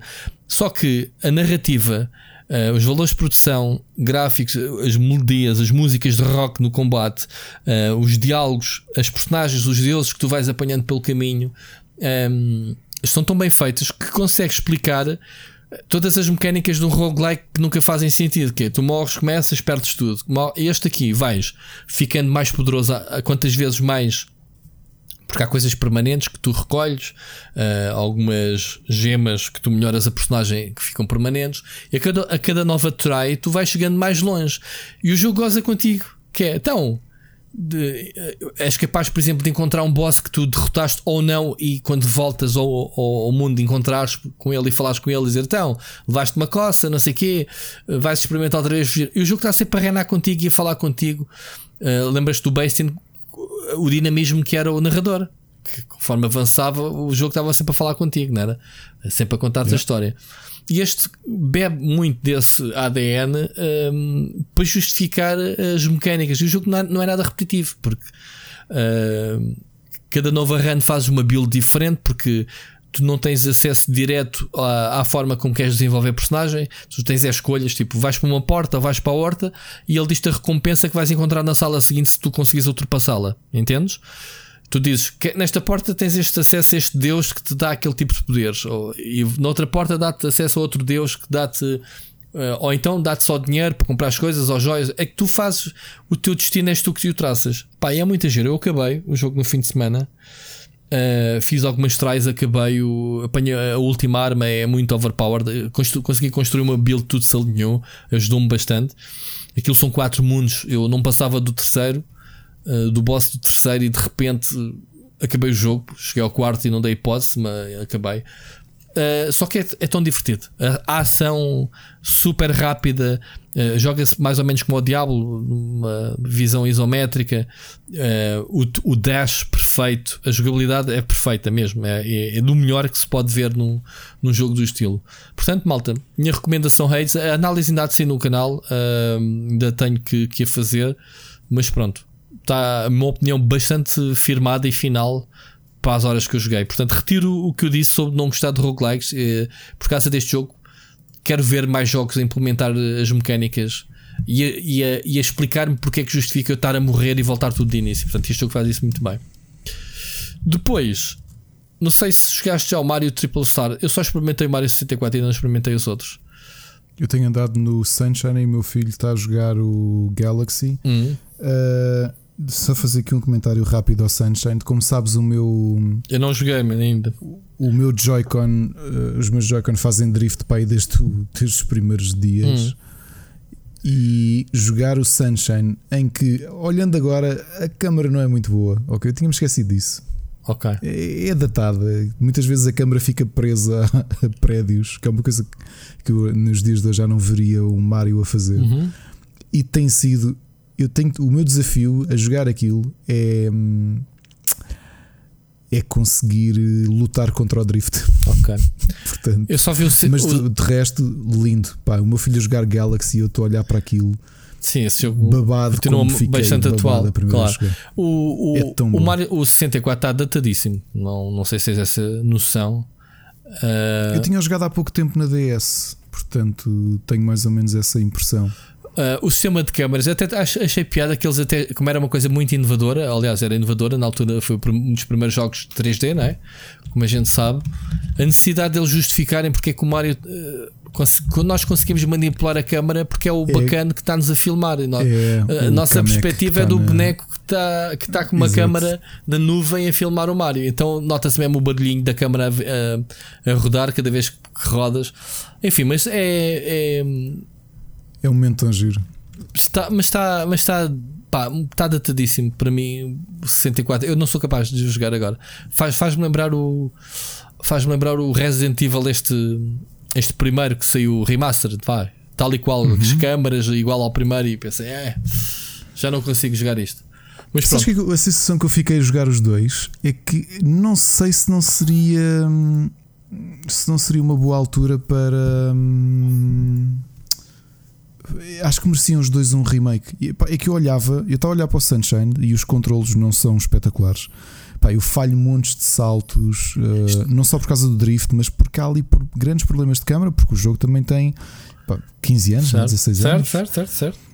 E eu olhava para a riqueza daquele mundo e do Mario 64 e pensei, pá, se a Nintendo quisesse pegar yeah, nisto. É um porte direto, né? Estes jogos não, não, não há. Este é um porte direto, mas refizesse com, com, com a fluidez de movimentos do Mario atual. Certo.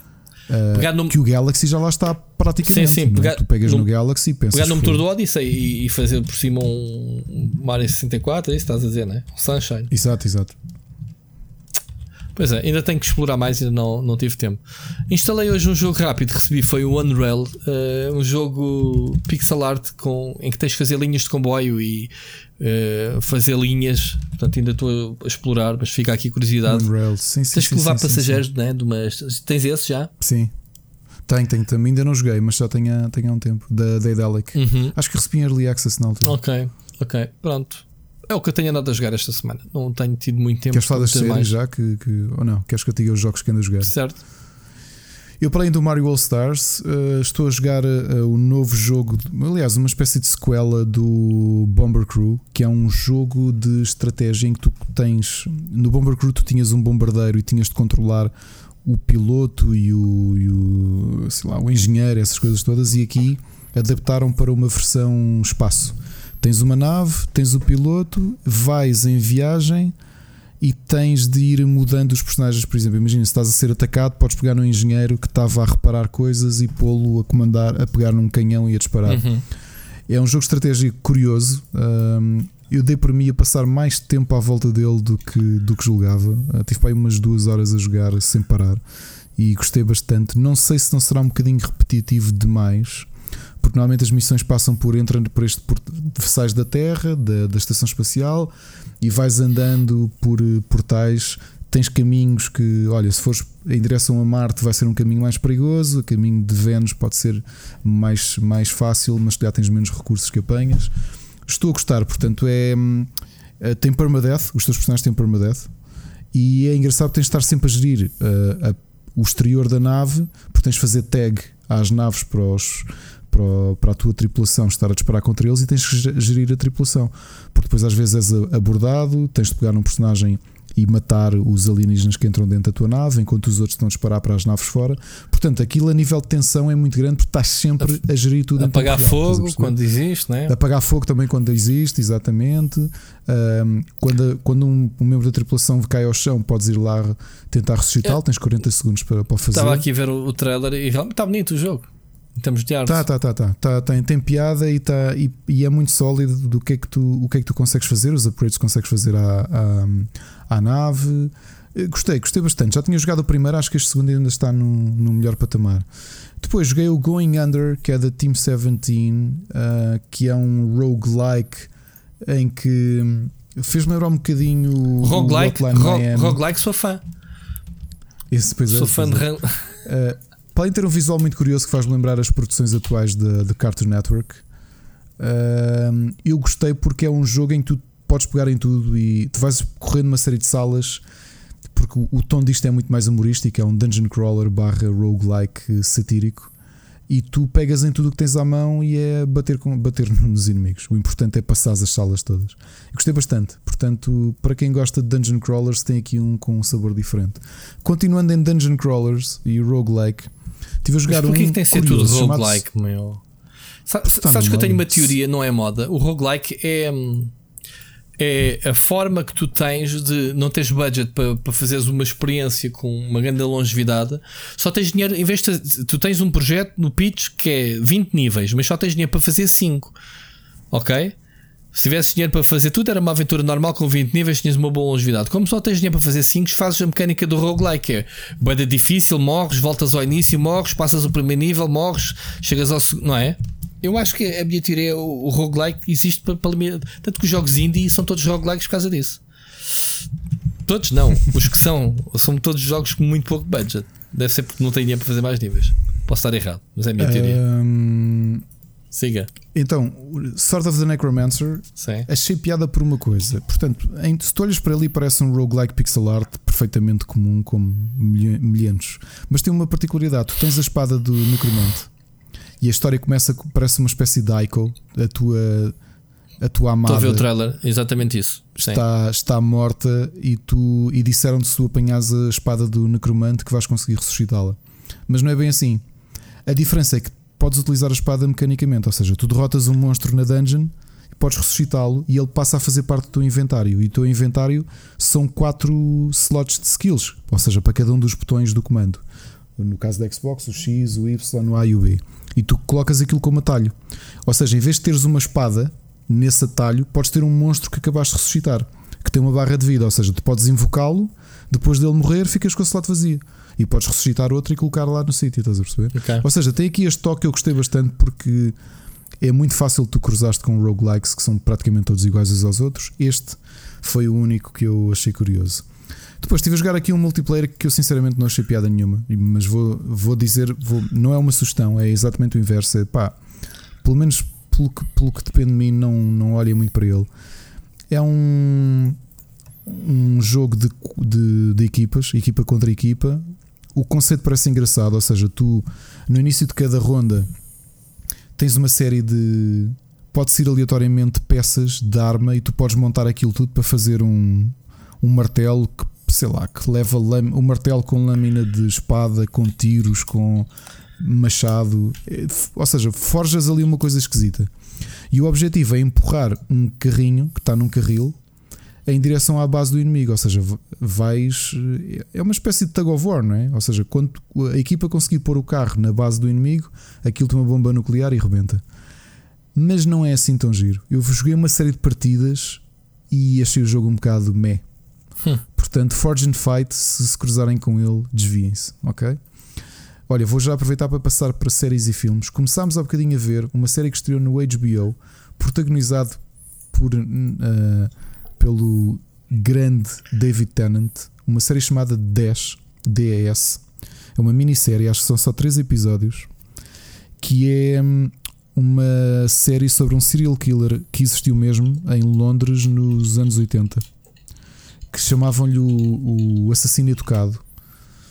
E, o, e esse personagem, o Dennis Nielsen, esse serial killer, é interpretado pelo, Danny, pelo David Tennant.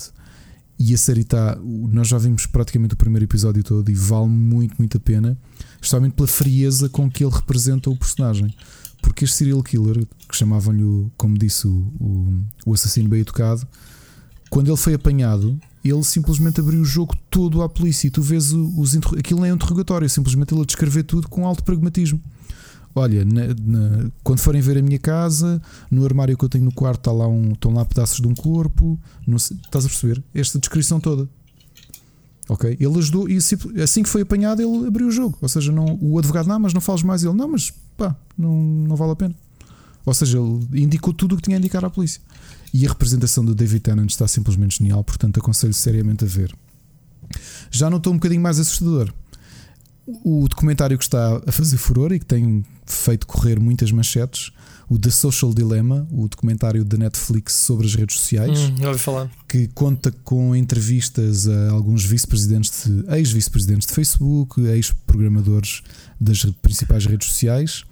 O, por exemplo, o programador que criou o algoritmo do YouTube está lá e todos eles a dar um ponto de vista de yeah, não era bem isto que nós queríamos fazer, ok? E a perspectiva que eles dão é o perigo que existe da polarização do mundo, ou seja, as redes sociais o que permitiram, e eles falam da influência que têm, por exemplo, do, do, do quantas pessoas estão a ficar tribais, e isto é tudo por uma questão de, de algoritmo, porque o próprio algoritmo que eles, que eles desenvolveram e programaram, como tem machine learning, ele diariamente está a tornar-se cada vez melhor a conseguir tipificar as pessoas. Ok? E o que eles diziam é esta criação de bolhas que tu tens e tu sentes isso. A pandemia tem sido muito óbvia para tu perceberes isso, que é há trincheiras. Ou seja, por exemplo, Rui, se tu acreditares, se tu fores um anti-vaxxer e clicares num vídeo anti-vaxxer, o Facebook, o YouTube e afins vão começar cada vez mais só a dar-te conteúdo daquele. Estás a perceber? Ou seja, tu começas a ter uma visão muito direcionada da realidade. Por isso é que tu começas a ver e pensas, mas como é que há tanta gente a acreditar que a Terra é plana? E começas a perceber exatamente por aí, que é são as redes sociais que te fecham numa bolha e tu de repente tu já não consegues pesquisar fora daquilo, porque tudo aquilo que te chega às mãos é é dentro daquela realidade.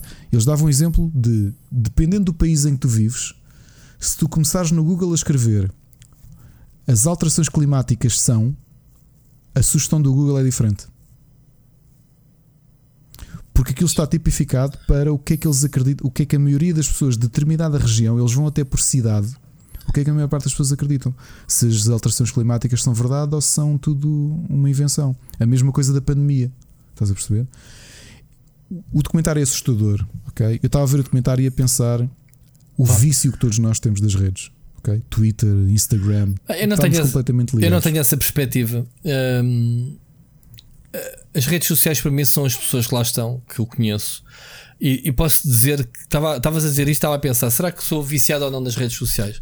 Eu gosto. De, quando, eu, eu, acho que nós somos, uh, somos viciados nas notificações. Tu recebes uma notificação ah, de uma cena e vais ver. Mas tens lá a é é. análise. É? Rui, tu tens a análise disso. Pronto. E é ah, curioso uh, porque, sabes porquê que eu digo isto? Assim, porque Rui, desde não... que fizeram esta remodelação do Facebook, eu raramente lá meto os pés. Claro, isso está a acontecer com muita Pronto, gente. Mas uma coisa não consigo olhar para aquilo, mano. Aquilo é, é uma confusão feia para caraças. E, e é isso.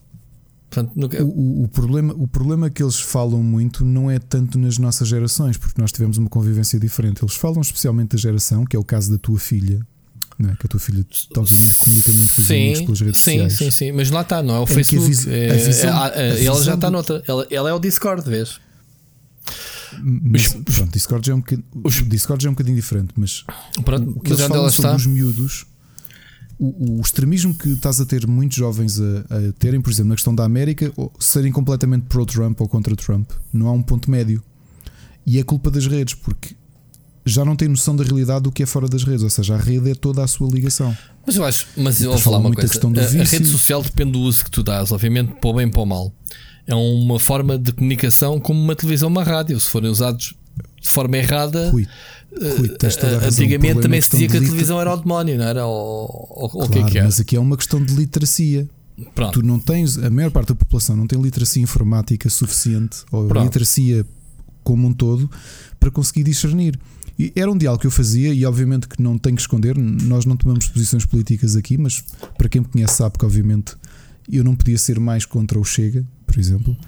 E a grande explicação que eu vejo para o Chega não são só os bots, são também uma grande franja da população que começou a ficar fechado nesta bolha do Facebook e de repente só consome aquele tipo de conteúdo e aquele tipo de discurso.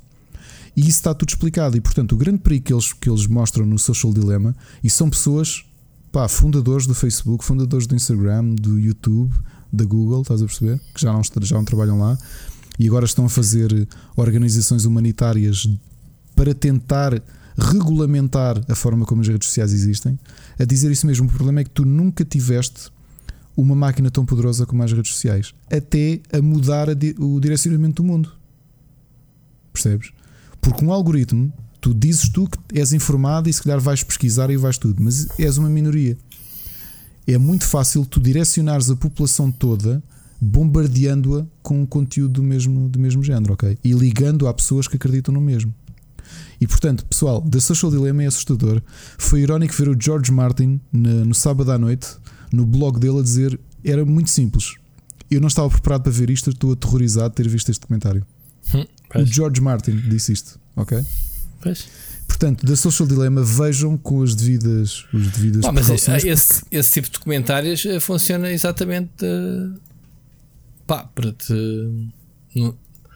Wake up call? Pá, sim, mas também tem, deve ter o seu próprio bias, não sei. Uh, não, isto não é de repente alguém que se lembrou, pá, temos que fazer aqui um documentário para alertar as pessoas. Mano, há aquele gajo, como é que se chama? O americano que faz montes de documentários Muitos deles são de conspirações, sim, do 9-11 e não sei o que. Michael o... Moore, o Michael Moore, sim. Michael Moore. Sim. Estás a ver? Vou falar, mas todos os comentários, um documentário é uma perspectiva do, do, do, do documentarista. Acho que é praticamente impossível seres completamente imparcial. E obviamente que assusta ver um documentário destes. Pode ser parcial eu, se, tu, se tu vais. Se, se, se, a maior parte. Eu não vi, atenção. Eh, se a maior parte das entrevistas são ex, ex, ex, ex, ex. São gajos que, é que saíram são, porque são foram ex. despedidos porque. E, não, e, saíram, e saíram porque viram que as coisas estavam a correr mal e, e, e saíram pelo seu próprio pé. Ou são Sim. meninos que foram despedidos por alguma razão e agora estão zangados contra o sistema e estão a falar mal não, do. Não, não, não, não, não sei não. que perspectiva foi malta é que, que saiu, é. Foi malta, foi malta que saiu para criar coisas para combater coisas que eles não conseguiam uh, mudar por dentro. Por exemplo, um, um gajo que é genial e grande parte do documentário é sobre ele foi o tipo que criou dentro da Google o conceito de um, acompanhamento ético. E ele explica como é que foi o processo da Google, como é que ele fez aquilo. Foi no tempo livre dele, começou a, a investigar sobre isso e fez um documento para a empresa toda. E pronto, e tornou-se um dos especialistas disso. Lá está o que é que eu fiz depois de, ver o documentário. Aquilo que eu acho que toda a gente devia fazer quando tens acesso a uma informação destas. É como tu dizes. Obviamente que está uma versão, é uma visão bias do, do documentarista e dos entrevistados. O que é que eu fiz? Fui ler opiniões, por exemplo, li uma opinião do The Verge que o tipo tentava dizer: pá, tem razão, é preciso regulamentar, mas também não é assim tão negro quanto isso. Portanto, fui tentar ler opiniões contrárias, mas, percebes? E acho que esta falta. O problema, Rui, é que ninguém tem tempo, paciência, conhecimento, ou grande parte das pessoas não tem tempo, paciência, conhecimento ou vontade de ouvir o outro lado. E, e, e, acima de tudo, isso é o que eles. Foi o que eu retirei mais do documentário: é isso, é o quanto tu dividiste as pessoas. Dividiste por completo.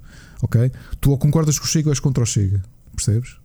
Ou ou estás contra o Benfica ou és a favor do Benfica. Certo. Estás certo, a ver? Certo. Não, há, não há meio termo, percebes?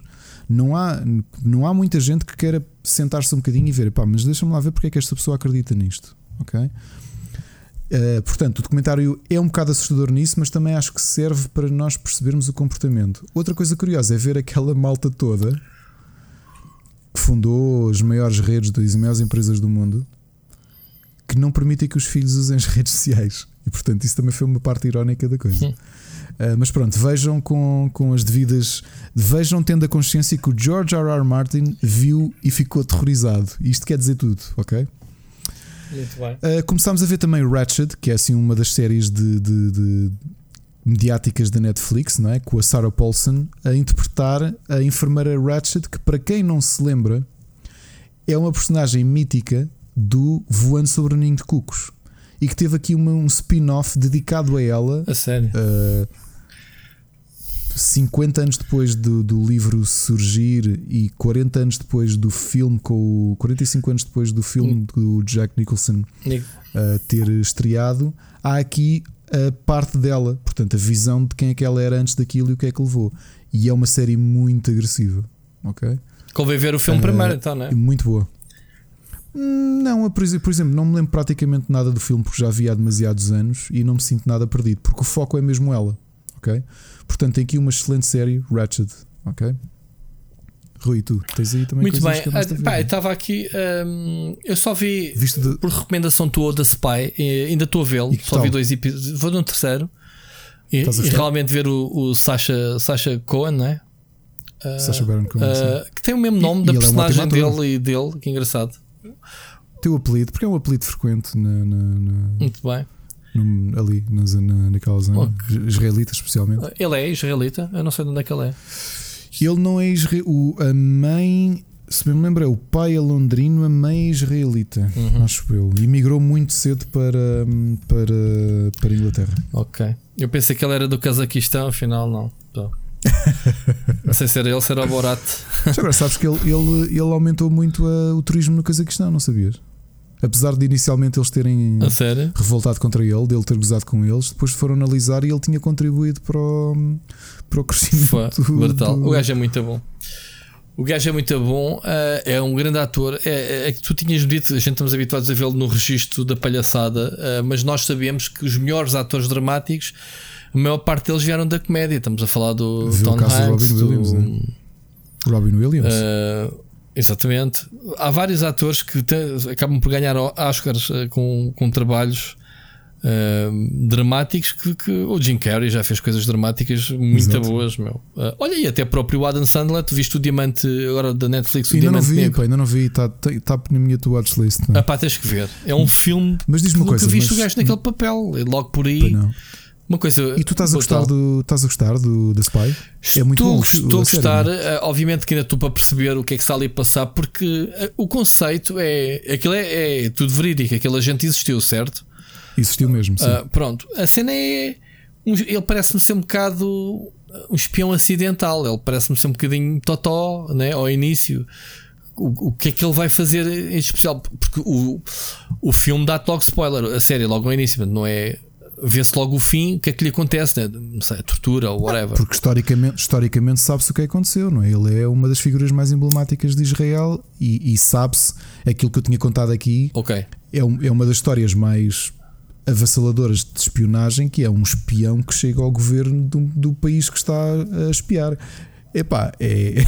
Pronto, mas, é mas, é? mas vendo estes primeiros episódios, que eles até não querem, que ele, ele parece ansioso, quer ir logo ele, ele aprende muito e nota-se que o gajo, o gajo nos treinos e não sei o quê, que aprendeu muita coisa, mas nota-se que ele parece-me ser totó. Aquela ligação que ele tem que muito quente com a esposa, não é? Uh, a atrapalhar, digamos assim, a missão dele ao início. Portanto, eu ainda estou para perceber como é que, como é que ele vai crescer. Lá, chegar a esse ponto que tu te dizes, eh, que, isso, que é a história. Portanto, quando, quando uma série ou um filme é baseado num facto verídico, estar a dizer que é spoiler é, é só estúpido, não é? Ah, estás-me a spoiler. Mas é interessante ver o, é interessante ver o, crescimento, Olha. o crescimento dele enquanto espião. Mas pronto. Essa um, parte tu vais gostar.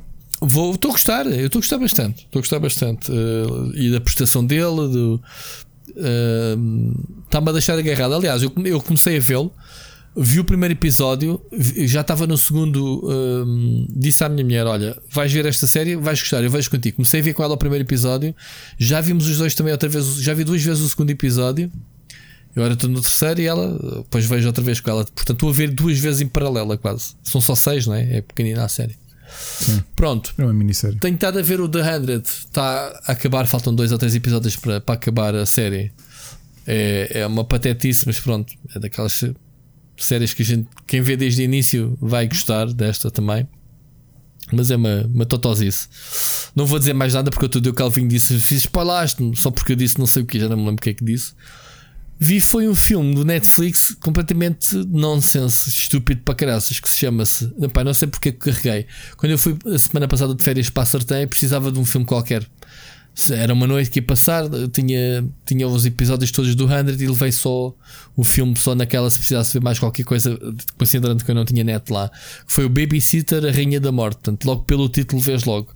Pá, é um filme de comédia negra, meio teenager, em que basicamente um puto anda a fugir da, da supostamente da sua. Era uma amiga, mas havia um. Porquê que se chama-se Babysitter? É, é, só no fim é que aparece a Babysitter, portanto não percebo uh, porque é deram este nome ao filme.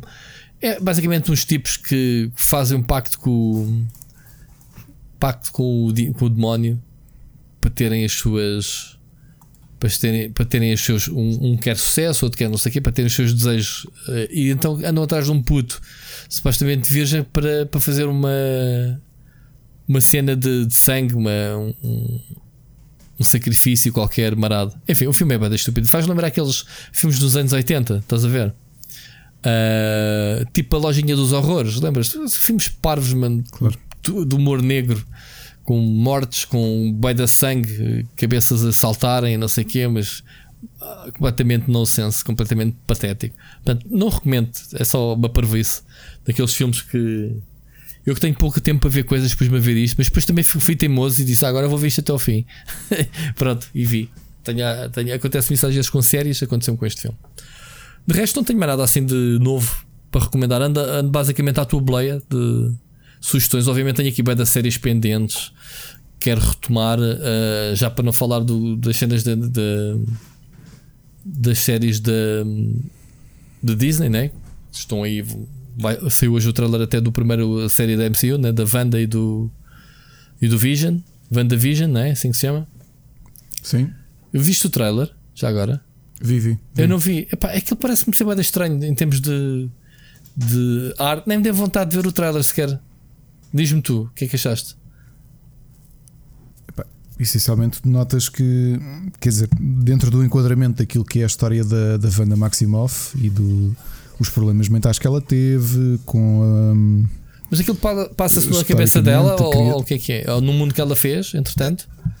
Provavelmente aquilo há de ser ali um um, sim, uma, uma visão que ela está a ter, um, provavelmente enfeitiçada, porque tu percebes que aquela, apesar de ser jovem, mas assume-se que é Agatha Harkness, que foi a bruxa que a treinou quando ela, já nos anos 70, quando ela, quando ela quis uh, entrar mais no, nas artes mágicas. Mas aquilo, tem, uh, mas aquilo tem aquele ambiente de Fallout né, dos anos 50, ou que aqui sitcoms estranha. Né? É. É essencialmente eles estão a tentar mostrar, tentar mostrar o, a vida deles como um casal, tipo sitcom, mas acompanhando a história da televisão. Por isso é que tens aquelas perspectivas todas. Dizer, tem que ver uh, porque o WandaVision, mesmo a banda desenhada, ainda li alguns capítulos e, e, era isso, era a vida deles nos subúrbios como um casal perfeitamente normal. E não são, não é? Ela é uma mutante poderosíssima, com capacidade Uh, de. Um, aliás, há uma saga de 2005, House of M. Ela é filha do Magneto, é certo? Ela é filha, filha do Magneto, uhum. sim. Um, aliás, ela pertenceu à primeira equipa do Magneto. Na altura não sabia que era filha dele, nem ela nem o irmão, o Quicksilver. Uh, mas é uma, uma mutante poderosíssima com a capacidade de criar. Ela criou um, um, uma dimensão paralela em que os mutantes dominavam uh, dominavam. Que era onde eles viviam. Isso está num dos filmes. Que era o House, uh, House of M. House of M, yeah. E portanto, ela sempre teve uma grande instabilidade mental por causa disso. A relação dela com o Vision. Uh, também foi, foi. O Vision é um robô, meu, não é? é um, é um sintesoide que tinha sido feito com, a partir dos dos traços mentais de outro Avenger, que era o Magnum, que é o Simon Williams. E portanto havia, houve ali aquele problema do triângulo amoroso quando o Simon Williams ressuscitou, porque essencialmente ela estava casada com o Vision, mas a mente era daquele, daquele Vingador que entretanto tinha ressuscitado. Portanto, a história dela é assim muito, muito complicada. Não sei o que é que eles vão querer atingir com esta série. Uh, porque essencialmente do que, do que eu me lembro de ler a banda desenhada recente do WandaVision era, era isso, era um, eles viver uma vida normal apesar de não serem nada normais, não é? Uh, estou muito curioso, pelo trailer não estou, mas quero ver o que é que conseguem fazer a partir da, da Wanda uh, e do Vision, que sempre foram, se calhar, um, um dos meus casais favoritos, na, especialmente nos anos, no banda desenhada dos anos 70. Eu adorava aquilo que foi escrito à volta deles. Vamos ver. Ok. Tenho, tenho que ver, eh, vou ver o trailer, mas se calhar depois vou ler, vou ler também umas reviews do trailer porque posso não apanhar. Ainda bem que me dizes que, que, havia uma banda desenhada chamada WandaVision, que eu não sabia, por exemplo. Enfim, é mesmo para yeah. mim, para gajos totós como eu. Olha, por falar nisso, eu, eu sabes que eu assinei, comecei a ver o Spider-Man. Acho que o leitor pediste-me fazer aqui uma review rápida é intragável, pelo menos no telemóvel. Não se consegue. O, o player da, do Marvel Unlimited é muito mauzinho na, no telemóvel, pá. Porquê? Quando começas a fazer zoom, tu queres fazer Sim. zoom para começares a ler uh, os balões né, dos diálogos no telemóvel. O que, é que, que, é que acontece? Tu depois vais querer uh, mexer o dedo para ampliar pá, tu estás sempre a passar de página seguinte, ou então corta-te o quadrado quando tu queres simplesmente andar a navegar no próprio quadradinho. Não sei se me faço entender. Sim, sim, pá, sim, há ali um conflito qualquer que eu ainda não percebi. Uh, não é fixe, não é, a app não é fixe. Tanto que demora bem de tempo a ler uma única página porque ando ali a, a lutar com, com o rei do sistema. Está-me sempre a passar de página, ou corta-me as legendas de um quadrado, obriga-me a fazer zoom e encolher para aquilo ajustar-se ao, ao ecrã. Pá, não sei. Obviamente comecei a ler um Spider-Man. Ele tem uma coisa gira. Está por sagas, está por, está por personagens. Queres uma personagem. Tipo, está lá o Spider-Man desde o número 1 e depois vai acompanhando algumas sagas até ao fim. Isso tem. Ou então tens aquelas personagens mais antigas, como o Spider-Man e outros heróis, que é Start Here, que é um bom ponto de início para começar. Que eles fazem de vez em quando isso nas bandas desenhadas, man, em papel uhum. que é aqueles reboots, não é? Uh, não sei como é, que se, como é que se diz na banda desenhada. Que é pá, tu não acompanhavas, mas queres começar a acompanhar. É um boa entry. Uh, como é, como, é, qual é, como é que se diz? Sim, sim, sim, sim, sim. Uma espécie de gateway, gateway para, não é? Sim. Pronto. E, e, eles têm isso na, na app. Pá, gostei. Já, desculpa, hum. Rui, só esclarecer aqui uma coisa que antes me esqueça que expliquei mal. Um, Uh, essencialmente o que a série está a fazer é que está a misturar duas histórias eh, paralelas. Uh, porque esta série recente do Vision não era com a. Um, dele viver no subúrbio, era com uma família de cintozoides semelhantes a ele que ele criou. Portanto, não era com a Wanda. O que aqui na WandaVision que estão a misturar os dois conceitos, ou seja, tudo o que passou da Wanda, desde ela ter eliminado todos os mutantes do mundo, ou seja, ter tirado os poderes a toda a gente, um, agora esta história recente do Vision trabalhar na Casa Branca e viver no subúrbio. Uhum. Portanto, vamos ver o que é que vai sair daqui. E desculpa lá a interrupção. Não, não, não. Estava-te só. Estava-te só a dizer que, entretanto, eu acho que, que isto da Marvel Unlimited tem bué de conteúdo. Pá, é, é mais um Netflix de, mas de banda desenhada. No PC não tenho qualquer queixa. Estou aqui neste momento a olhar para ti e pronto, full screen. É full screen. Um, podes ler isto até o Wolf gozou comigo, quadrado a quadrado, ou seja, legenda a legenda, ou vês a página inteira. Agora no telemóvel, não sei por que razão, não, não matinei com isso. Posso, posso estar a fazer qualquer coisa mal porque ainda não explorei bem. Pá, gostava de ter tempo para isto tudo. Um... Só aqui uma nota, Rui. Curiosamente, estás a falar do Marvel Unlimited. Recebi esta semana hum. uh, porque eu instalei eu de um, de um Deixa-me porque é que foi. Ah, de um Kickstarter que fiz, tive um download gratuito de uma revista de, de Vampire da Masquerade, de banda desenhada. E fui ao Comixology que eu não conhecia. O Comixology é o serviço Conheces? igual a esse. É o, mais, é o que mais conheço. Eu já conheço isso há que temos. É, eu não conhecia, que é da Amazon, não é? Mas que tem as editoras todas. Tem a DC, tem a Marvel, a Image, a Dark Horse foi, e afins. Foi comprada pela Amazon, sim, mas eu ainda lembro dela, Amazon, dela uh, independente. E eu recebi 30 dias, portanto, estou a, experimentar, estou a pensar em experimentar para depois fazer aqui uma micro review do serviço. Um, sim, isso, isso é muito fixe. Eu por acaso também pensei, já pensei, era esse serviço que eu andava à procura. Estás a perceber? sim, sim. Que, que, fosse a Netflix da banda desenhada. Eu conhecia esse serviço. Só que esse serviço acho que não tem tudo. Não tenho a certeza. Uh, não tenho a certeza qual foi a conclusão que eu cheguei, mas eu lembro perfeitamente desse, desse serviço. Muito bem, olha, não tenho mais nada para, para recomendar. Uh, eu tenho só três álbuns muito rapidamente. Já passámos tanto, aí semanas... da hora, olha, batemos o recorde, o tempo. Depois batemos. Olhem, mas eu também foi o nosso episódio mais aceso. Há umas semanas recomendei aqui um álbum do guitarrista de Dream Theater, o John Petrucci, que no meio da pandemia lançou mais um álbum solo. Uhum. E entretanto também de Dream Theater, mas o ex-teclista e fundador da banda, Derek Sherinian, acabou de lançar um álbum solo, The Phoenix, saiu na sexta-feira e é um ótimo álbum. Ok? Ok. Falando em membros fundadores e álbuns a solo, Ace Frehley, para quem não sabe quem é, é o guitarrista fundador dos Kiss. Acabou de lançar mais um álbum a solo chamado Origins Volume 2, saiu também na sexta-feira. Também um bom álbum deste histórico uh, guitarrista de, de, Esse era o que tinha um programa na MTV, rock. não era o que, que era? O... Não, esse era o Gene Simmons. Ah, sim, ok.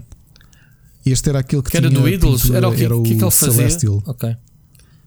Este era o Celestial, que tinha a pintura hum, que tinha. Como é que eu descrevo? Era o Star One, ok?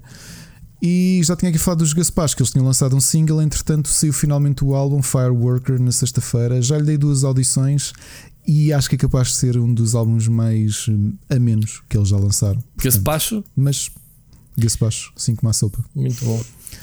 Ok? São as sugestões de, de no, no, episódio mais longo de sempre.